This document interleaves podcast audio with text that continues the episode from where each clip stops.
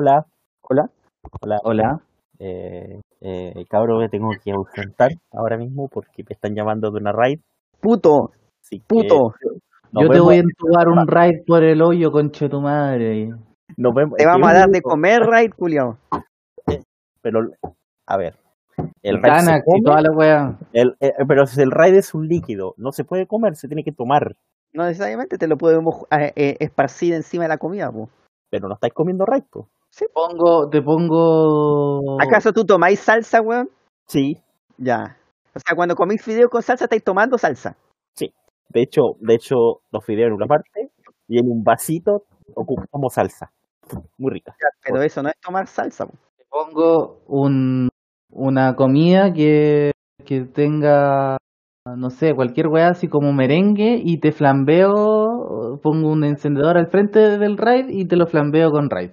Ah. Rico. O si no vamos, o si no te damos eh, Raid en polvo, que también existe. Como polvo, como polvo de hornear. Está bueno. Sí, Sí. me gustaría. Ya. Porque que, si, si usted no sabe, es que Fondi, cuando íbamos a hacer la grabación, se fue a jugar WoW Sí. y nos dejó votado. Y por lo tanto tuvimos que postergar la grabación por culpa de ese perla. Así que le pedimos la disculpa del caso por haber escuchado todos los insultos que había escuchado antes, pero se los merece. Bondi, conche tu madre. Nos gente faltaron ¿por qué no lle- por qué llega tres semanas sin grabar? Es por eso, es por eso. Porque Fondi No son tres. Porque la raid No, hace dos semanas no fue la última grabación. Fondi, de hecho, Fondi estuvo tan metido en el rey que le pasó, pareció que había pasado una semana completa jugando. Este. Simplemente un conche tu madre. Exacto. el mismísimo.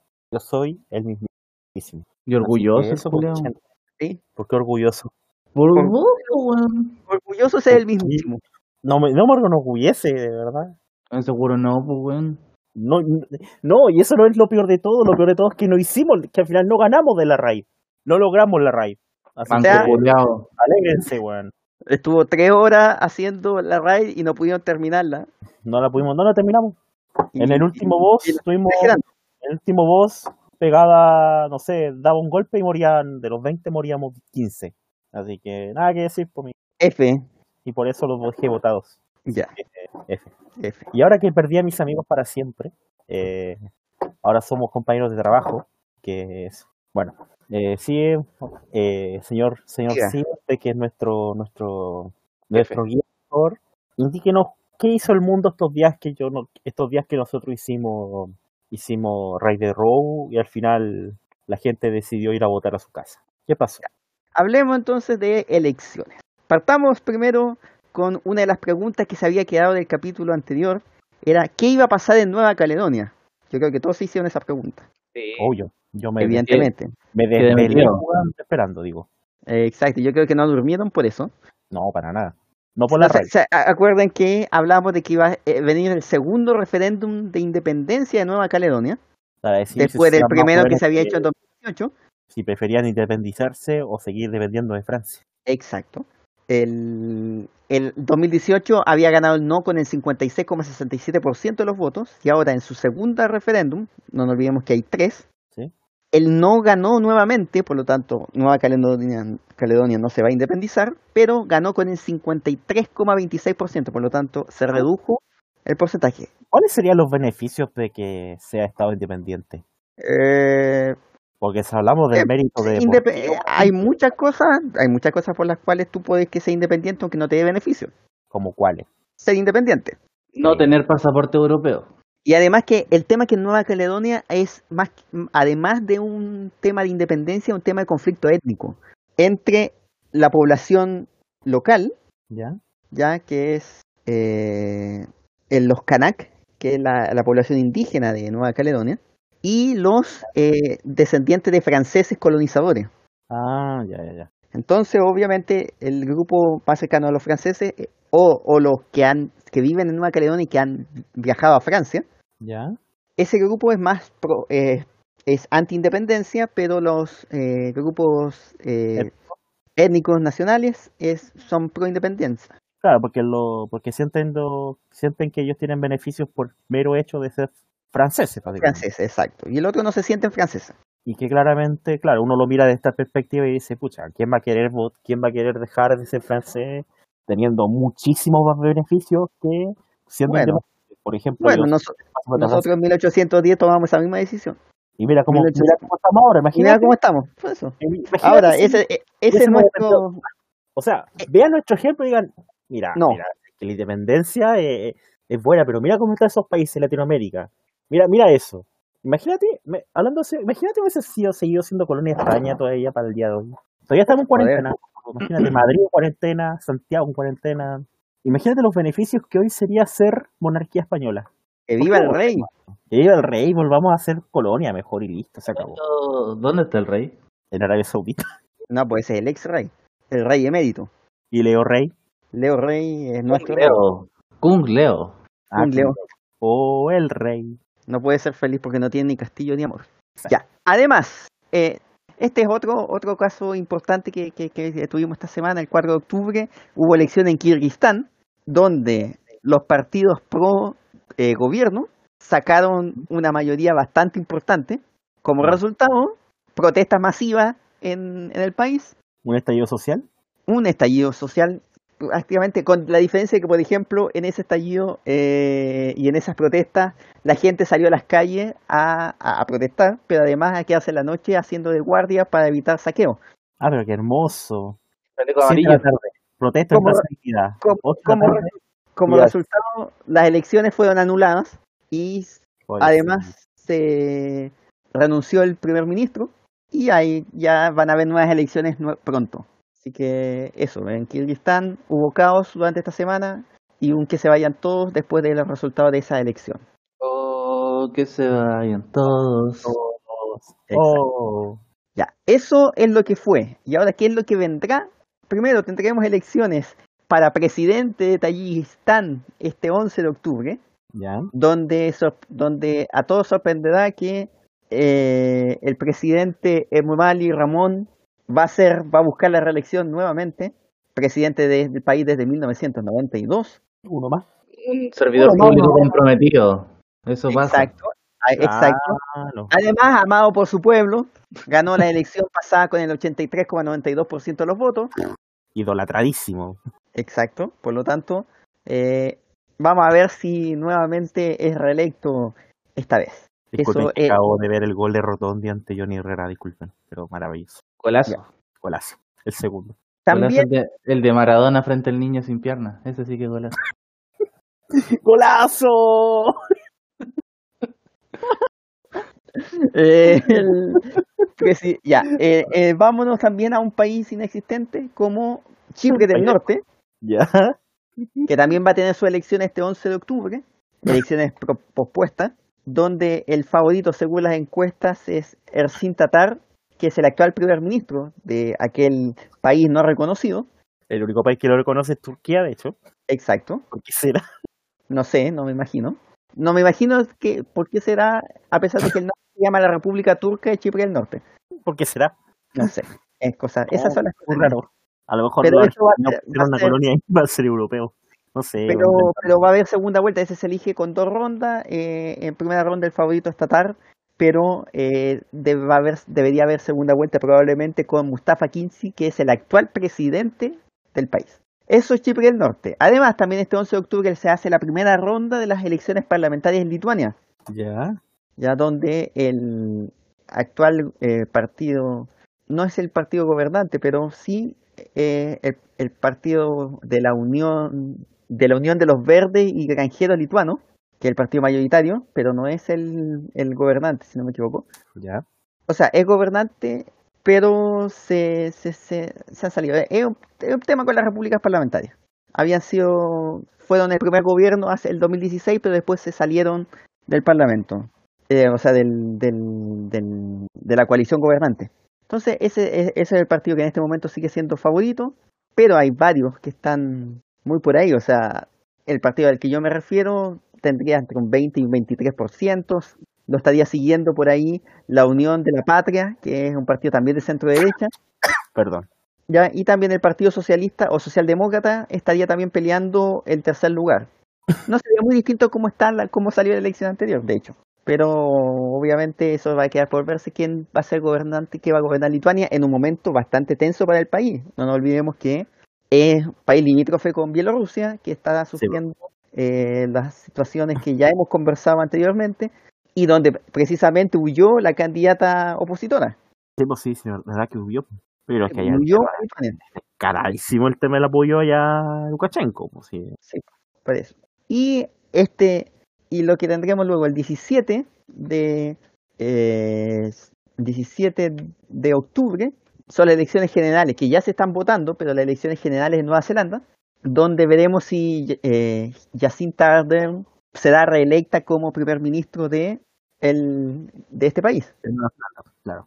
Eh, bueno, las encuestas la dan por, con una ventaja muy, muy importante, particularmente desde la pandemia, porque la, la respuesta a la pandemia ha sido bastante buena. Sobre todo en Nueva Zelanda, que se hizo mundialmente con Nueva Zelanda.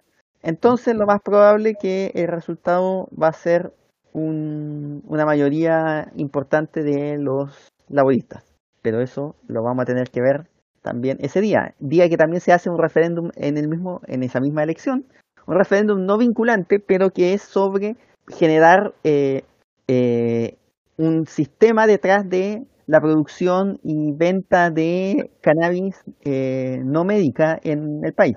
sea marihuana recreativa. Exacto. Y eso bajo ciertas reglas y bajo ciertas normativas. No es, no es vinculante por lo que pero sí el resultado va a indicar si tiene fuerza política o no esa opción. Esa política claramente ahí van a empezar a legalizarlo y ganar qué onda. Pero las encuestas son muy, muy estrechas, te diría que casi 50-50. Así que vamos a ver ese resultado también, atento a lo que pasa este 17 de octubre. Y el 18 es Bolivia. Estallido. Oh, Bolivia. Van a ser el 18 de octubre, oh. generales, donde los candidatos principales que están ahí, Carlos Mesa, Luis Fernando eh, Carlos Mesa, que el que fue derrotado puede votar en la elección del año pasado, eh, Luis Fernando Camacho, líder de derecha, que fue el, uno de los líderes de las protestas contra Evo Morales en, después de esa elección, y Luis Arce, que es el líder del movimiento al socialismo, el partido de Evo Morales, que es todavía es el favorito para llevarse la elección. No sé ah. si el más. No sé si se podrá llevar, se llevará el 40% que se está esperando, que, es necesario para evitar una segunda vuelta, pero ganaría, por lo menos en primera vuelta, sacaría una ventaja importante sobre Carlos Mesa. Pero la segunda vuelta, si hay segunda vuelta, esta sería completamente abierta, porque sería una elección a favor o en contra de Evo, en el fondo. Claro. si gana el MAS, claramente Evo vuelve al país. Evidentemente. Ahora está en Argentina, ¿no? Eh, sí. Imagínate, ¿dónde fue a caer? O sea... Por, por Evo. Por Evo. Se fue, se fue para se fue para huir de los problemas y llevó hay más problemas que Bolivia. Ay, Dios mío, pobrecito. Bueno, en todo caso, nada puede ser peor. Así que eso, esas son las elecciones y todo lo que ha pasado. Sé que, viene de este, disculpa este, pero sé que esto ve como en cuatro secciones más preso que no me aguanto. Dice un Twitter, rumoprimera.cl, 54 minutos. Roja para el DT de Lautaro por agarrar a un jugador de Iberia de las piernas y lanzarlo fuera de la cancha. Concha tu madre. ¿Qué es esta weá? Exijo por favor que haya un video de esta weá. ¿Qué mierda? Esta weá para deporte lo sé, pero es que no me aguanté, weón, cuando lo leí. Y abajo Ay, señor. porque dicen que es Carlos Encina, o Carlos Encina le de Milipilla. Dice, un poco más de profesionalismo, muchachos. No cuesta nada informarse bien. Y dice, ya van a corregir la noticia. No fue el DT, sino que fue otro integrante del cuerpo técnico. Ah, bueno. No, eso lo explica todo. Lo siento, pero eh, tenía que decirlo. No me, iba a no me iba a aguantar hasta el deporte. Ahora sí, estoy, por favor, cuéntanos, ¿cuál es tu invento de la semana? Ahora, no, lo que hizo fue, bueno, voy a, voy a llegar allá. Lo toma, estaba tendido en el suelo, lo toma y lo saca a la cancha. Eso es lo que hace. Ah, ya, pero no lo tira volando así como la lucha libre. No, no, no, no. Eso es lo que todo está, ¿Dónde está el video? Eso, Estoy, citando el tweet de Iberia Los Ángeles que dice, increíble lo que hace el director técnico Lautaro de Win. Toma del pie a Mosquera, quien está tendido en el césped, y lo arrastra del suelo para sacarlo de la cancha. Increíble. ya, bueno, eso... Ay, qué gran momento. Esa es la conspiración de la semana. Fútbol chileno. Eh, si ¿Tienes una conspiración mejor que eso? Eh, no, después de esa conspiración no, no hay nada que, que lo pueda superar. Pero sí hay objetos inútiles. Eh, eh, ¿Qué tenemos? tenemos? Un lanzador de... Un lanzador de jugadores. tenemos varias cosas. A ver, ¿con cuántas nos vamos? ¿Dos? ¿Pueden ser dos? Sí. Ya. tenemos. es que ya, hay dos que son como parte de lo mismo, así que van a ser esos dos y otro más. Eh, parche de acupresión auricular magnético. Pieza para dejar de fumar. Parche antihumo para dejar de fumar. ¿Qué es esto?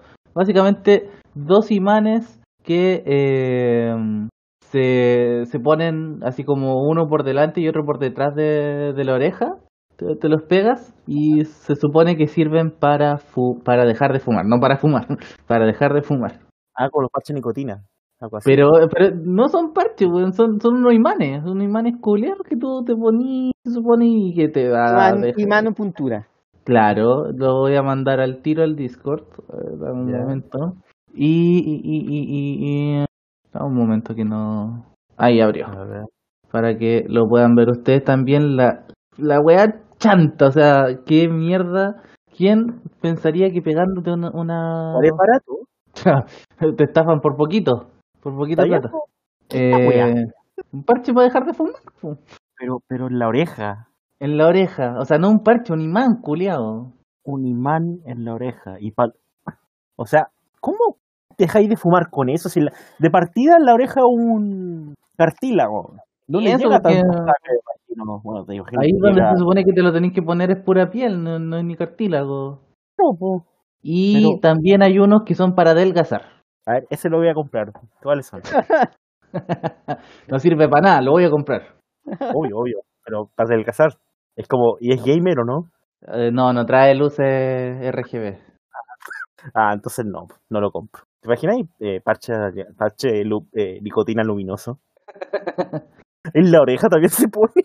Los ¿Por imanes son potentes, después de una hora de usarlo duele un poco la oreja. Los comentarios de... De, tan- de tanto poder. Los comentarios. Cinco estrellas, pero cinco estrellas. Dice, tal cual, descripción genial. ¿Ayuda? No mucho. Las preguntas de los compradores. Oye, pero las fotos, pues, son una... Eso son como 70, son como 40 kilos menos, pues. O sea, con eso vaya a bajar más peso que 8. Vaya a hacer. A ver, ¿qué dicen las imágenes? Imán. Ah, y te, están, y te indican dónde están los puntos cerebrales, ¿cachai? Dice el punto Shemen, Shenmen, no sé qué es eso. El producto no llegó, dentro del embalaje hay un pez de goma.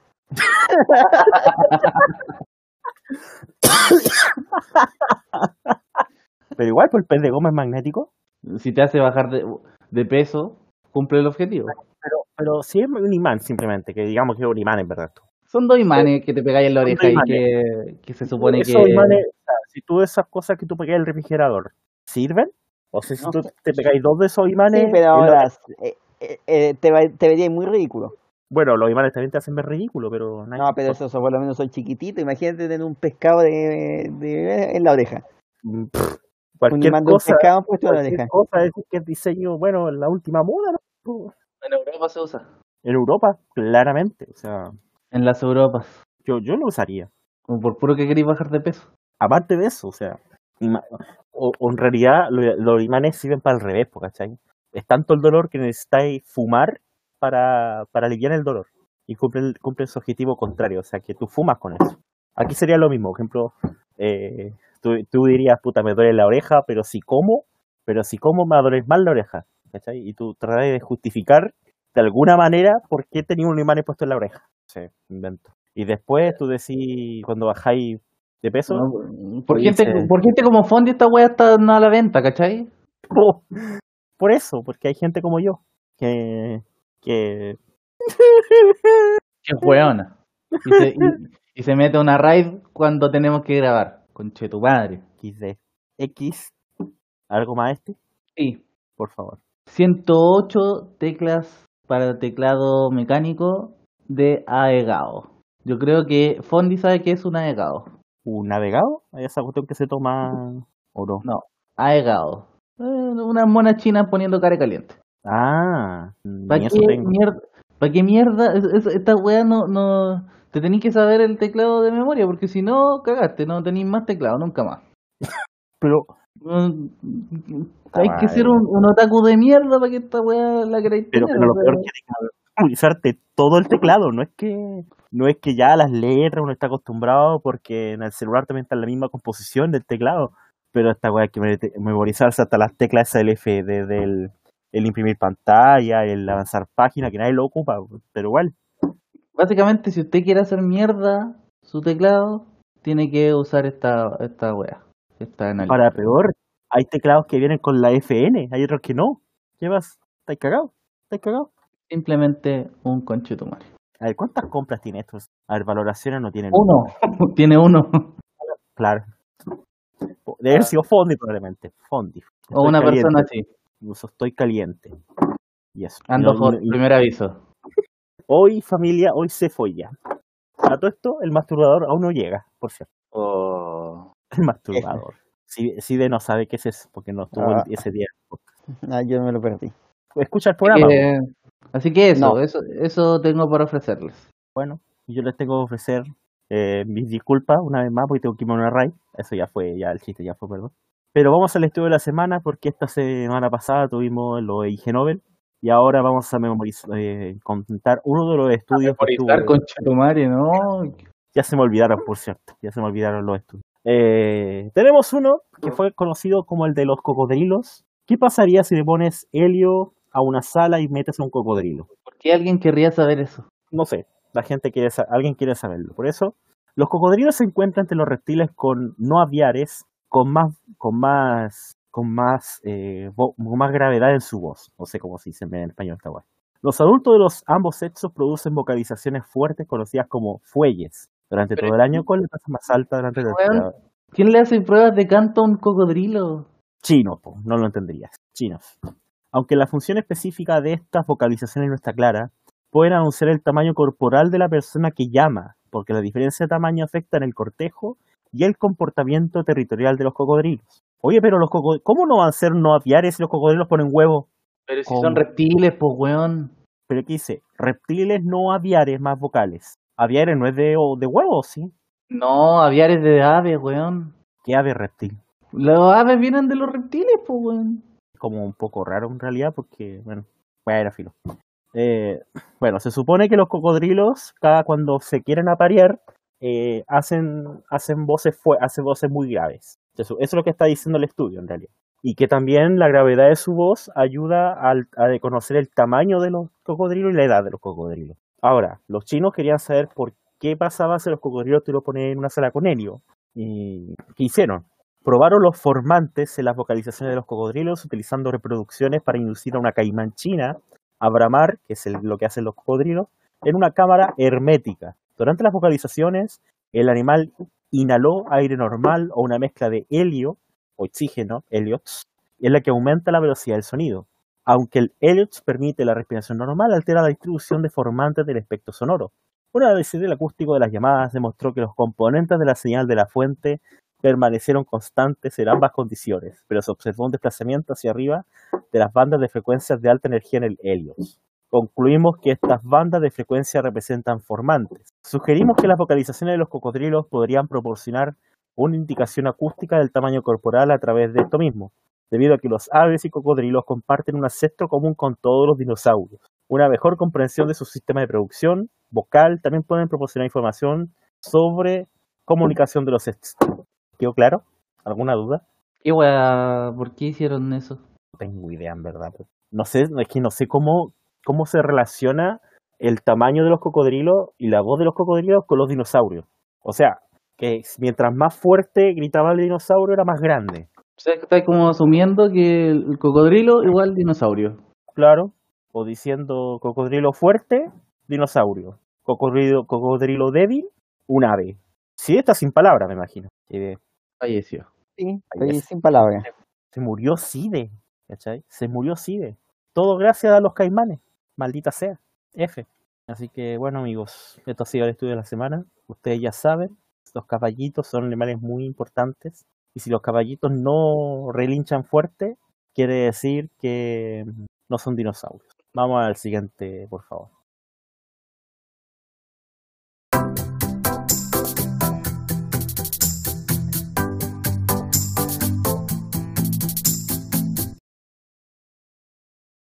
El coronavirus sigue siendo tema de la semana en todos los podcasts que conocemos. Así que, bueno, no, por podcast, en verdad. Exacto. se han hecho varios podcasts al respecto. Y el gobierno está felicitándose entre ellos porque... porque Vos, se nota que no me querés, se nota que ya no hay amor. ¿No? ¿No era No. así? Lo siento, pero no, amigo. O somos amigos, ¿cierto? No, después de lo de ayer ya no. Ah, ya, perdón. Perdón, señor Esti, perdón. Nunca más. Un señor tu culo, weón. No. La, la buena noticia para la gente de Valparaíso Viña es que al fin salen de la cuarentena y ya son más felices que la semana pasada. Ahora bien, el lunes todo se va a derrumbar. Que eso Dentro de ti. Exacto. Estamos, estamos, estamos muy Musicales. sí, música antigua de Nino Bravo, de esa época. Lo cual está bien, está bien. Así que Sibe, te voy a dar la palabra a ti porque eres que está más callado. Sigue sin palabras después de, de lo que pasó en Temuco con el, con el con el DT que lanzó al jugador fuera de la lona. Así que por favor. Ah, Partamos. Tenemos, sí, hay, hay dos grandes temas esta semana ¿Mm? sobre el coronavirus. Uno es nacional, partamos por ahí, ¿sí? que es Ya. el, lo que salió eh, primero en, las, en, en distintos medios respecto a las acusaciones contra el Ministerio de Salud, ¿Ya? Producto de que habrían ocultado o no eh, la cifra de contagiados eh, en, los, en los reportes que hacía Mañalich. Ese ha sido el tema de la semana, por cierto. Por eso, por cierto, el tema de la semana a nivel nacional, donde primero los correos, el gobierno se ha opuesto desde Piñera hacia abajo a entregar esos correos a la, a la investigación. hasta que nos los pida por orden judicial. Esa, La que está en este momento está en, en, en, en discusión en la justicia, precisamente. Tiene que determinar, tiene que tomar una determinación judicial respecto a si van a tomar o no esos correos. Según lo que se ha informado en medios como Ciper Chile, ¿Mm? hay correos que indican que habrían llegado desde al menos desde el Palacio de la Moneda indicaciones para ajustar estas cifras. ¿Y por qué sale esto? ¿Por qué parte este este tema? No, no, no olvidemos que se descubrió antes de que cuando renunció Mañalich se descubrió que había un conteo aparte oficial de los casos que venía desde la División de Estadísticas de Salud ¿Ya? ese, ese donde se encontró que en realidad había- eran mucho más fallecidos los que se informaban a la OMS que los que informaba Mañalich en su reporte. Y eso hizo insostenible su continuidad en, el ministerio y, y llevó que ahora esté también enfrentando una acusación constitucional Y a la justicia. y a la Ya. justicia además. Igual tiene una pinta de que va a caer ahí. Pero el tema es que ese el conteo que llevaba Mañalich y que era el, que usaba oficialmente era un conteo que sacaba de las distintas CDMI de salud. Entonces, eh, ese reporte que, a cada, cada CDMI de, de regional, cada- de todas las regiones informaba diariamente cuántos eran los casos que tenían y eso era el reporte que se hacía diariamente. Pero resulta que empezó, eh, empezaron a encontrar que tenían este sistema, no es paralelo, pero es el sistema oficial que viene del Epivigila, que es el sistema donde se colocan todos los casos de enfermedades contagiosas, etcétera. ¿Ya? Y ese dato empezó a diverger del dato que manejaba el Ministerio de Salud, teniendo más casos. Entonces, esta gran cantidad de casos, esta, esta cantidad de casos empezó a decir, decir el 10 decía, tenemos más casos, digo el 10, teni- tengo, tenemos más casos que los que dice Mañalich. Entonces, ¿qué dijo Mañalich y qué dijo el Ministerio? Según las acusaciones que estamos viendo en estos días, que empezó a decir, ¿saben qué? a, a- eh, a la división empiecen a hacer el corte antes, para que salgan menos casos. Y tanto fue Ah, así que después de un tiempo ya tenían, estaban haciendo el corte con dos días antes. Chucha. Una cosa Porque la. Eh, igual mucha la- la gente divergencia ya dudaba de los reportes. Sí, La gente dudaba del, ya dudaba de los reportes. sí, y obviamente y ahora se va a dudar mucho más. Prueba de esto. Que, bueno, ahora los índices son de mil casos, una cantidad de muertos que ya, eh, no, no sé, pues muere, ya, ya es como un número nomás, pero dicen que al otro día murieron 10 más, y porque se le perdió con estos reportes que ya no son diarios, se le pierde ese, ese, ese, repo- se pierde ese seguimiento de cómo van los casos diarios. Sí. Eh, entonces salió eso, salió esa información y obviamente hoy día la fuerza es de qué pasa con esos correos. Al menos, según se indica, están en servidor, por lo tanto, si es que lo, si es que se recurren a ellos, no los pueden, comillas, borrar. Ahora está el tema de que no quieren entregar los correos. Por eso, por eso, eh, la justicia tiene que determinar si van, si van a entregar o no los correos. Yo creo que sí. Yo creo que eh, sería un encubrimiento muy grande ya si, si no es así. Pero, eh, no, yo no puedo hablar por la justicia, porque al final el Poder Judicial va a decir eh, si son una que sea meritorio y otra que las aprehensiones que tenga el Poder Ejecutivo sobre la- esa entrega se justifican o no. Y eso es lo que tiene que determinar. Claro. O sea, puede que los correos, como que pasó el 2008 cuando hackearon los correos de Sarah Palin, los correos puede que no digan nada, así como Sí. nada que no se sepa, me Puede ser perfectamente. Pero la idea ya de, de que de querer ocultar esta información es lo que está generando el- la Sí. sensación de que ocultan algo. Así es. O sea, eh, tal vez no dicen nada, tal vez sean completamente banales. No lo sabemos. Pero eso podríamos, puede, si, si salen y se publican, porque tampoco es como decir, oye, se van a publicar. Claro, esto. yo, dije, creo, lo dije. Probablemente Pero, no diga pero nada. últimamente todo, Último, todo lo como que, mucho diga, todo no lo que llega a fiscalía Bachelet, chúpalo, ya. Estoy inventando, disculpe. Sí, pero no tanto. Claro, cosas que uno. Claro. Pero, pero eso, o sea, va, va a tener ideas si es que, si es que salen estos correos a la luz pública. Eso por una parte. Eh, ¿Algo más? ¿Están, ¿Alguna opinión más sobre esto? No sé qué. Yo creo que es, es un algo súper grave, porque, o sea, aquí lo- los políticos de la moneda se, se ponían así como ejemplo, y miren de Argentina, de que eran unos encubridores, y al final están al mismo nivel. Evidentemente. Eh, mientras tanto, también, ya en, la, en, la, en- la cuestión de los datos duros directamente, por ahora se mantiene estable el, el crecimiento del COVID en Chile. Por ahora, no, por lo menos estas semanas no se vio una explosión como se temía. Lo que eh, es bueno. O sea, no se está disparando, No se ha disparado, eh, pensando que eh, ya han pasado ya más de dos semanas del 18. que era lo, lo que todo el mundo ya estaba. Sí Claro. Se suponía, claro, todo el mundo decía, no, que para el fondeate en tu casa, se está diciendo de manera oficial. Yo te diría de que, no ha sido, no, que no fue grave la situación, de que subió una diría que- semana, pero fue la semana que no debería ser la semana de, de- de comprobación. eh, yo diría que una semana ha sido bastante estrecho, bast- o sea, bastante estable eh, con respecto a hace dos semanas. O sea, con un más menos no ha subido mucho ni ha bajado tanto. Estaba, estaba, estaba moviéndose entre los 1500 y 2000 casos diarios. Ese ha sido el rango en el que se han ido moviendo. Es que según lo- la gráfica, cuando uno pone coronavirus, ha estado, ha estado Uy, más cortado que Fondi. Ah, Fondi estaba muy cortado. Ya, yo pensé que era mi conexión. Fondi está en un raid, así que lo podemos putear tranquilamente. Eh, sí, pero sea, yo te decía, más o menos entre 1500 y 2000 casos diarios se ha estado moviendo este, este rango.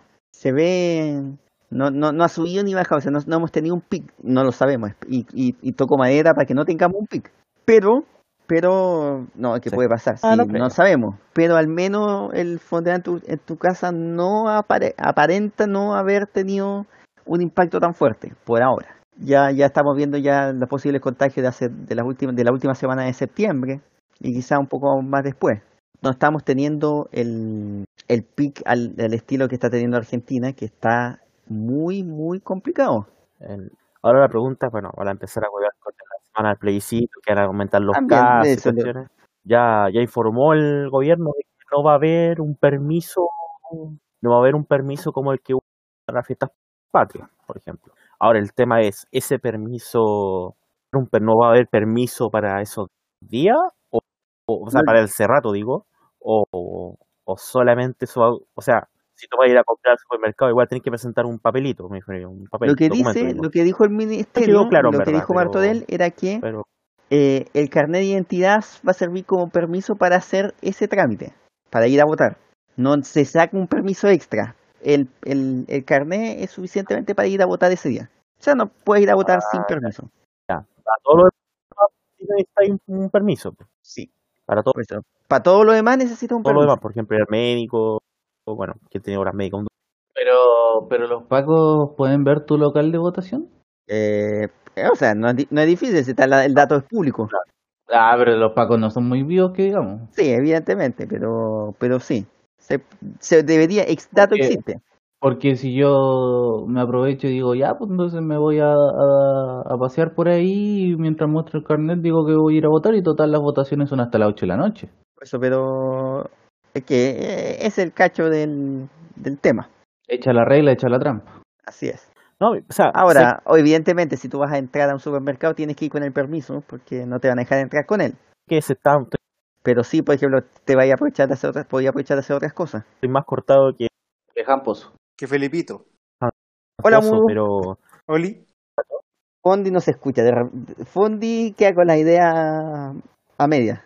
Es, es igual que siempre, pero ahora. Sí, se iba a corta, decir se que era la historia de la vida No. de Fondi. a lo que me refería yo es que no sé por qué Piñera, Tipo apruebo.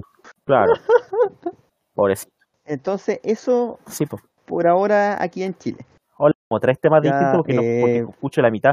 No sé qué está pasando. Tenemos todavía el- la, la discusión política A respecto a, al COVID, Sí, la, el tema El de internet anda cómo, está, día, cómo vamos, que estamos relativamente parejos. Obviamente, tremendamente. la recomendación, Sí, si van a ir a votar cuan- para el día de plebiscito, todo, o sea, eh, es obligación, pero tomar todas las precauciones del caso. Recuerden que tienen que llevar su lápiz, Y si no llevo lápiz, eh, te echan a la urna. Y en tu caso te echan al chanchito de grega ese a la urna. Sea, lleven su lápiz para, para, no compartir bueno. superficie y todo. Calendario vota al talcahuano, por si acaso. No, no que votan Burundi. Mira, ¿caché No, cómo se el que cae la vota en? Burundi es Osito. Ah, chucha, verdad. Ya, perdón. Él vota en que Burundi. Pensaban que son la misma persona. No, no son la misma persona, ¿cómo se te ocurre? A todo esto, tú eres, tú eres, tú que me imagino que conoces un abogado y hablas con ellos. Eh, No, no me cargan hablar con el abogado, así que no. a ver, bueno, La respuesta es no. ok. Bueno, ya, bueno, ya, pero pregunta igual. No, ya se me olvidó la pregunta, lo siento. Ah, no, Te Punta te va- Arenas, te va a uno la pregunta. Salud. volviendo al tema, volviendo al tema, Punta Arenas sigue siendo el foco más fuerte de casos en este momento En el mundo. en Chile. Ah, en ¿A usted le gusta Chile. arruinar las cosas, doctor? Eh, Ah. 1300 Oye, a- a propósito 1371 lo que- casos activos. A, a- a propósito, de lo- a propósito de lo- el doctor quiere, eh, a propósito de lo que dice el doctor, eh, ahora estaba viendo las noticias y están, están a tal punto en allá en Magallanes que, que quieren que la gente incluso ocupe mascarilla dentro de la casa. Sí. que está tan ya- complicado que evidentemente. Eso ya te habla como de- del grado de gravedad de la cuestión y más encima como que la clásica entrevista a la gente en la calle eh, donde le preguntan así como ya, ¿qué opina usted de que ahora estén recomendando usar mascarilla dentro de la casa? Y obviamente toda la gente en contra. pues. Obvio que van a estar en contra, pero sí es un tema complicado, muy complicado. Estamos hablando que hay comunas, las, las comunas que están más afectadas, de todas las comunas del país que están más afectadas, del, del 10, del top 10, eh, la gran mayoría es de las- la región de Magallanes. Vamos a hacer un, un tier maker de, las de las regiones y el coronavirus. Pero No, no me preocupo porque a Ñuble no, no está dando la nota alta. sí. todavía, pero el tema es que esto ha dado vuelta, eh, lo de Magallanes es una segunda ola. Ah, chucha, no había pensado en eso. Entonces no sabemos si va, si puede pegar esta ola en alguna otra parte. Todo va a depender de cómo nos comportemos nosotros en las actividades diarias que ya estamos eh, recuperando, al menos de lunes a viernes, en la, en la mayoría del país. Entonces, pero eso va a depender de cómo se vaya reaccionando y por eso lo importante es tratar de usar mascarilla la mayor cantidad de tiempo, evitar los contactos directos, estar siempre con- manteniendo la distancia, etcétera. Bueno, pensar que en marzo yo, yo decía de que para que tuviera, tuviera sentido la idea de que nos cuidáramos con mascarilla, era, era al principio de cuando empezó el tema de las cuarentenas y todo, que todo el mundo usara la mascarilla. Yo nunca pensé que eso se iba a dar, en verdad. Jamás No. pensé que realmente todo el mundo, para todos lados, tenés que andar con mascarilla. Yo, yo no, Completo no- yo café. estoy empezando a pensar de que los grupos de gente no van a hacer caso. Al menos hoy día las mascarillas desechables están mucho más baratas, debo decirlo. Ah, no, eso sí. Bueno, bueno, usureros de mierda que las vendiera a 25 lucas el pack de 20, weón. Hoy día, hoy día no, no, que nosotros vendemos esta. Ay, si no le gusta, vaya a China. Hijos de puta, weón. Menos mal hoy que- día, hoy día hay mascarillas bastante baratas. Están, Eh, yo compré a 130 pesos cada una. Sí, muchísimo no, sé, más barato. ¿no? no sé si se acuerdan de, de el abuso que hubo, bueno, entre comillas abuso, porque en realidad en ley de oferta y mercado básica, ¿sí? eh, en marzo cuando cuando en el fondo esta weá pegó en la cara y Es que evidentemente, po, claro, pues y ahí la gente como que estaba desesperada por abastecerse la gente, Y- todos, todos queríamos comprar mascarillas, todos queríamos tener y, y el stock era bajísimo, no existía y muy co- pocos productores. En el hospital, las farmacias no había, ni se suponía que ni los hospitales tenían mascarilla. incluso. se fue una locura no solamente en Chile, sino que a nivel mundial por conseguir eh, EPP. Sí, Sí, pues, de, de hecho, el, eh, era cuando yo estaba a punto de volverme a Estados Unidos y yo puta, intenté comprarme una por mi cuenta porque me imaginaba que acá en Chile iba a tener que usar casi obligatoriamente. Y puta, recorrí como tres farmacias, siendo que allá hay como casi dos farmacias por cuadra y en todas las weas tenían la wea del Face Mask Sold Out. La wea estaban todas agotadas. Igual que los productos de, de limpieza, alcohol, eh, los alcohol gel, todas esas weas. Ya. Oye, si, por ejemplo, yo te... Eh, eh, Esta es una cuestión, una tontera, pero yo todos los meses eh, trataba de comprar en, en el supermercado alcohol gel. Antes de, No, ahora, ahora. Yo Ah. siempre he comprado alcohol gel, primero por la pega, porque en, en, en, en mi situación estar en obra tenéis que estar, tener, tienes que tener alcohol gel porque de partida tienes baños químicos. Pero eh, cuando salió la pandemia, no había. Y no había. Y, y compraba, y, y después ya hace un tiempo atrás estoy comprando online en supermercado. Y todos los meses compraba alcohol gel. le pegan el palo en Corner Shop, doctor. No, no, no, usted ya. no llega acá. Pero al, el, compré alcohol gel y todos los meses me llamaban para decirme, no, no hay. Ese lo, ya sáquelo del, del, del listado. Este Eso fue, el primer mes, este fue el primer mes que sí llegó. O sea, entonces, en- lo que, a, a lo que voy es que, entre comillas, por lo menos en ese tema ya estamos llegando a una normalidad. De que ya eh, tenemos stock suficiente para hacer ese tipo de compras. Lo- las mascarillas están relativamente baratas eh, y los otros elementos también ya están, ya están disponibles. No es la locura que había en marzo donde no había nada, pero nada. Donde Trump dijo que iba a sacar, dejar que 3M, eh, impedir que 3M exportara cualquier cosa, por Claro. ejemplo. Me acuerdo que los primeros países se peleaban los, los, los ventiladores, Pues, todo. La locura de, de- de esos meses Eh, fue España mundial. denunció, por ejemplo, que Turquía le había robado lo derechamente lo, le había robado lo de es. había cabello. Sí, porque habían quedado en el aeropuerto, habían aterrizado en Turquía Claro. y De camino hecho, para allá. De hecho, lo, eh, Mayali cuando dijo que iba a ir con el ejército un poco más a buscarla. Sí, Y y- la y- ubicación era secreta. Claro. se tuvo que decir que no. Es que, y en ese sentido, de hecho, eso, a- a- ya con, con la vista del tiempo, lo único bueno que hizo Mañalich fue el tema de los ventiladores. Claro. Pero fue una locura y fue, fue tremendamente horrible esa, esa pelea, esa persecución de, de conseguir todos los elementos. Vámonos a nivel mundial. Ya dejemos Chile un, un rato en tema COVID. Rusia está en este momento viviendo una escalada fuerte de casos. Pero si tienen la vacuna. Sí, tal vez, tal vez se están vacunando con el virus. Se han, han- han estado. De epidemia de cachureo, por eso. Disculpen. Humor. Pero es una epidemia, po. Tonto. Es Es, así habla el gato Juanito, po. Pues, y acá, en, es en la este la única canción de cachureos que me sé. Ya. en este podcast no hablamos de personas canceladas, salvo que sea Matías. ¿Y por qué está cancelado el gato Juanito? ¿Por facho? Eh, Por lo que le hizo a mi gato, pues, weón. ¿Qué le hizo? Bueno, ¿no te acordáis de la pelea ¿No ahí te se- que peleó con Polerón? Ah, verdad, pues, de verdad que me había olvidado, perdón. Mira, hay, hay tres motivos. Uno es por la pelea versus Polerón, dos es por la eh, por ser facho y tres por eh, intentar echarse epidemia en ese en esa parodia barata de Star Wars, conocida como Star Wars. En todo Pues caso, sí. no, no me sorprendería que el gato Juanito estuviera funado. Perdón, no, y no funado, no funado, funade. Hubiese sido lindo que estuviese funade. Por facho, además. Papito corazón. Sí, algo así. Ah, No me sorprendería. le, faltó, le faltó estar en la franja del rechazo nomás. Y decir que era trabajador social de la Pintana. Te recuerdo que quedan tres, eh, o sea, no tres días, que quedan un par de, de días de campaña del rechazo, de campaña electoral, propaganda y bla, bla, bla. Así Mudo va a votar rechazo, lo acaba de decir. obvio, se sabe. Yo lo Ya. vengo diciendo hace. Ya, eh, ya, vámonos continuando con el tema para, para ir avanzando. ¿Cuál tema? El tema del COVID, porque antes de que se fue, se, se hayan salido, volviendo a todo este, está haciendo el retroceso. Eh, estábamos hablando el otro día de que salieron las estadísticas de la muerte en exceso o, eh, en los distintos países, Ya. ya cada 100.000 habitantes, donde Chile sigue estando en el top 10 de países con más fallecidos por 10.000 habitantes de- debido al virus, eh, pero donde hay países que no sé si ocultan, pero sí que eh, los datos que los datos no están coincidiendo con los datos que, ofre- que presentan de fallecimientos por COVID. Por ejemplo, el caso de México, donde hay 47.000 fallecidos por COVID, pero sus estadísticas indican que eh, han fallecido 120.000 personas más que en un año normal.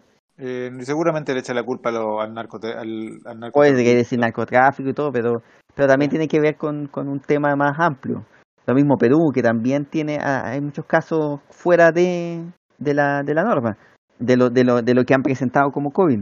Pero además, y aquí vamos para allá, Estados Unidos, que también tiene una diferencia importante, donde hoy día han fallecido 213.000 personas oficialmente, pero a pesar de que la estadística, la estadística de muertes en exceso habla de 240.000, 250.000 más de lo, de lo normal, pero donde uno, donde el, el personaje cero o más importante contagiado hasta ahora es el presidente de los Estados Unidos. Claro. Oiga, ¿y ustedes le cambiarían, le, le empezarían a decir honguito al presidente de Estados Unidos? Podríamos llamarlo COVID, Bueno, eh, sí, me parece. Por esta semana. Ser. correcto. Sí, a mí también. porque el presidente COVID dijo, oh, hizo unas hizo ceremonias muy eh, muy abiertas con mucha gente, sin nadie, con nadie usando mascarilla. La- pintoresco. una de ellas fue el día de la de la presentación de Amy Coney Barrett como candidata a la Corte Suprema y después de eso varias gente que estuvo en esa ceremonia apareció contagiada. Una de ellas el mismo Eh. Trump. En- Trae muy weón. Y, pero, pero la reacción posterior, porque eso fue hace una semana, fue el, el jueves, viernes de la semana pasada, ha pasado recién una semana desde ese momento, desde el momento en que se, se contagió, o de que se, se anunció el contagio. ¿Y qué pasó con él? Que se fue al hospital. Después del hospital, le- supuestamente le hicieron un tratamiento, un tratamiento que no muchos casos tienen, donde de hecho es hasta es un tratamiento experimental. Dióxido de cloro. No, no dióxido de cloro. Eh, Eh, creo que era una wea más sencilla, pero, pero es una wea falsa, sí, pero a leguas, porque puta, si hubiese sido por eso, la gente hubiese intentado con ese tratamiento experimental mucho antes. pues. No, pero es un cóctel de anticuerpos. El problema es que recién está en prueba, o sea, no está, no está eh, permitido como tratamiento todavía. Está, en, está en, evaluación, está en pruebas médicas. Y Trump fue una parte de esas pruebas médicas. Pero, pero dentro de las cosas que hizo ese día, o cuando, cuando llegó al hospital, que, que mandó videos y todo, pero además salió, se, se fue a dar un paseo en vehículo. No, una cosa. Ah, buen imbécil. ¿Cuál, eh, Para saludar que- a la gente que, que, que estaba afuera saludándolo. ese fue el, dijo, el día que dijo que estaba bien. ¿Sí?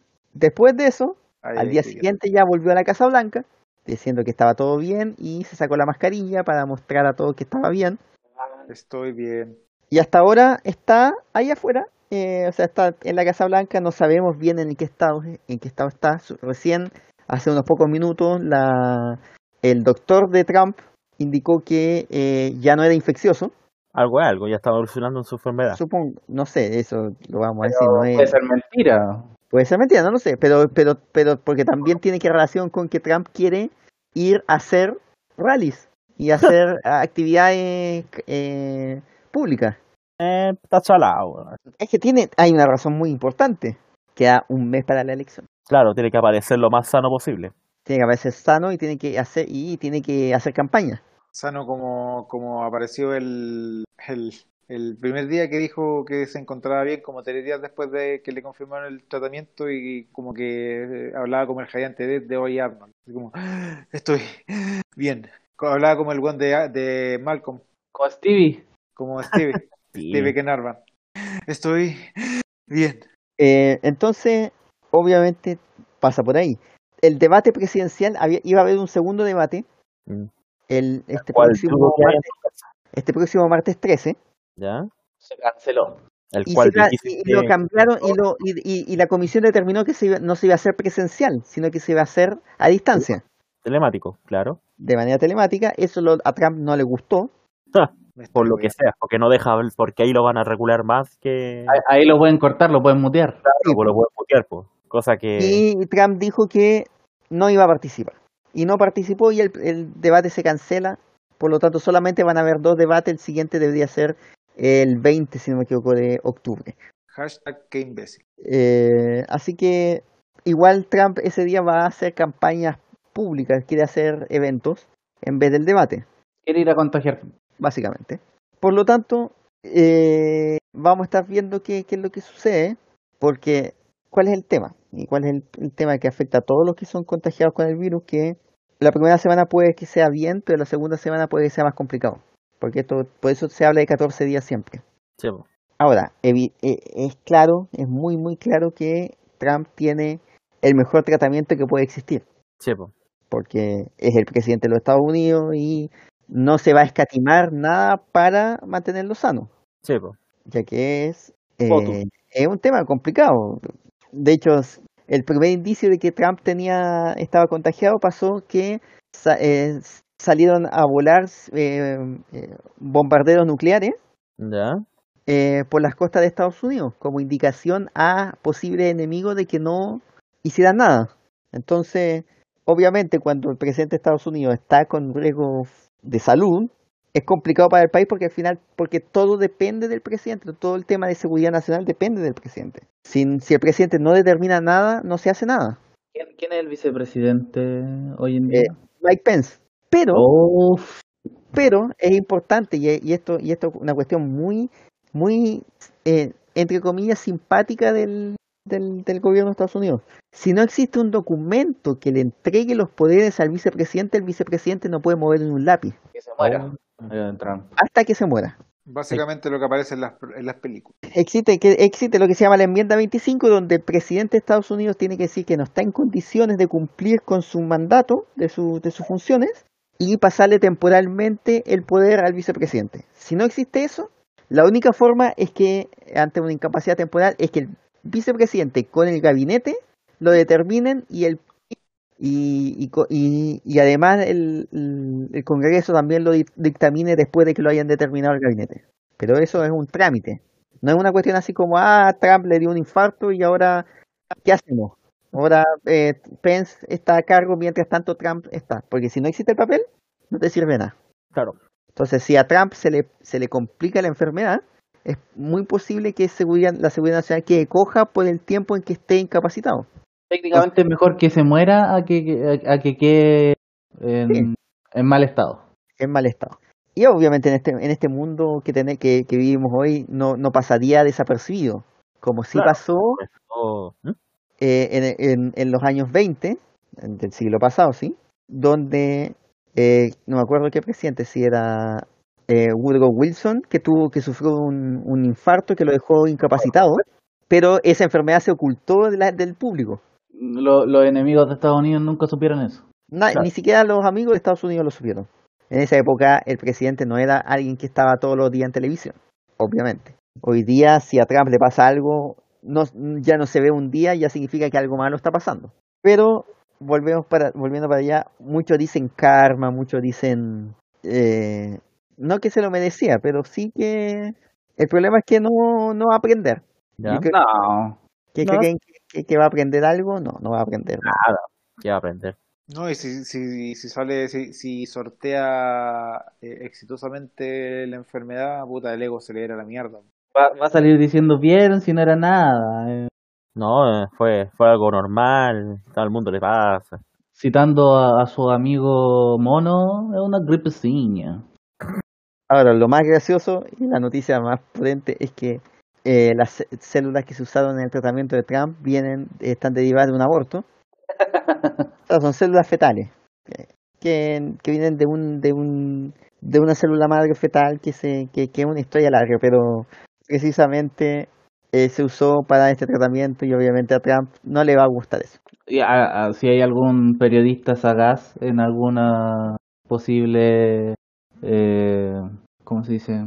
Eh, debate o lo que sea, eh, le debería decir, se lo debería sacar. No, eh, eh, la opción la tiene el mismo en, en, en el debate, el mismo Biden se lo puede hacer. Sí, ser presente. Si en el fondo está el formato de los debates estadounidenses son para eso, para que se, se ataquen directamente. Saquen los trapitos al sol. Y eso, ese es el, el estado del mundo en este momento, donde ya hay más de 37 millones de casos confirmados, ya han fallecido casi 1.070.000 personas. Eh, en la India está aumentando, siguen aumentando los casos, ya van a llegar a 7 millones de enfermos. Eh, una, una Suena, persona ra- suena ra- suena raro si lo dice así. Sí. 7 millones de enfermos. lo- lo- la- la- las personas que se han enfermado. Argentina, para qué decir lo, lo complicado que está ahora. Claro. donde la tasa de positividad está en el 50%. Eh, probablemente todos los argentinos se contagien de aquí a un mes. No, no tanto, pero ya estamos hablando de 15.000 casos diarios. Es, es bastante. Por lo tanto, es complicado. Es muy, muy complicado y lo y, y ah, esperemos que se pueda parar. España está teniendo una segunda ola, como ya habíamos hablado. En Francia también están subiendo fuertemente los casos. Reino Unido lo mismo. ¿Alemania va a tomar medidas? Alemania está también en proceso de tomar medidas. En Europa en general han estado subiendo los casos estas últimas semanas.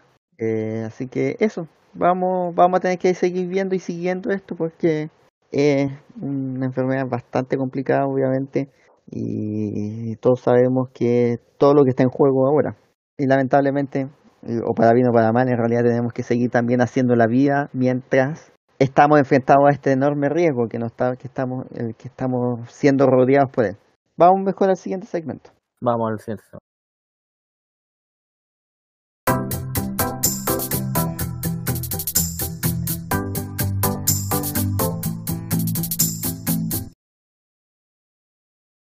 Carabineros por una pasión. Es una escuela de carabineros.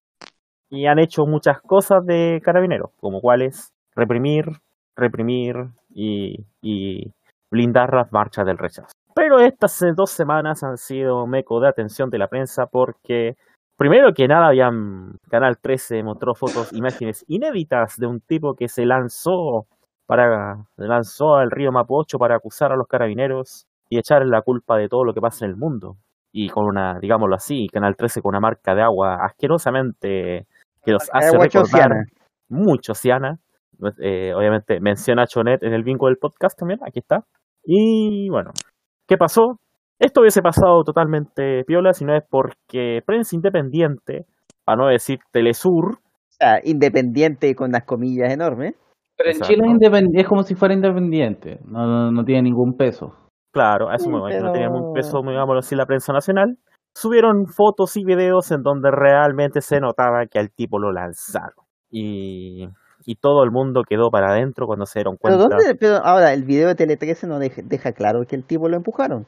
El problema es que el 13 lo vendió como un video en donde no lo habían empujado. Y, O sea, o sea, y lo, y le pusieron o cualquier sea, donde, donde, de- donde le es que lo que se ve es que le pega el empellón. Ahí donde la Sí, discusión va a ser si es que fue, era suficiente o no para, para empujarlo o no, para, para lanzarlo por encima del borde. Que al final es una discusión ridícula.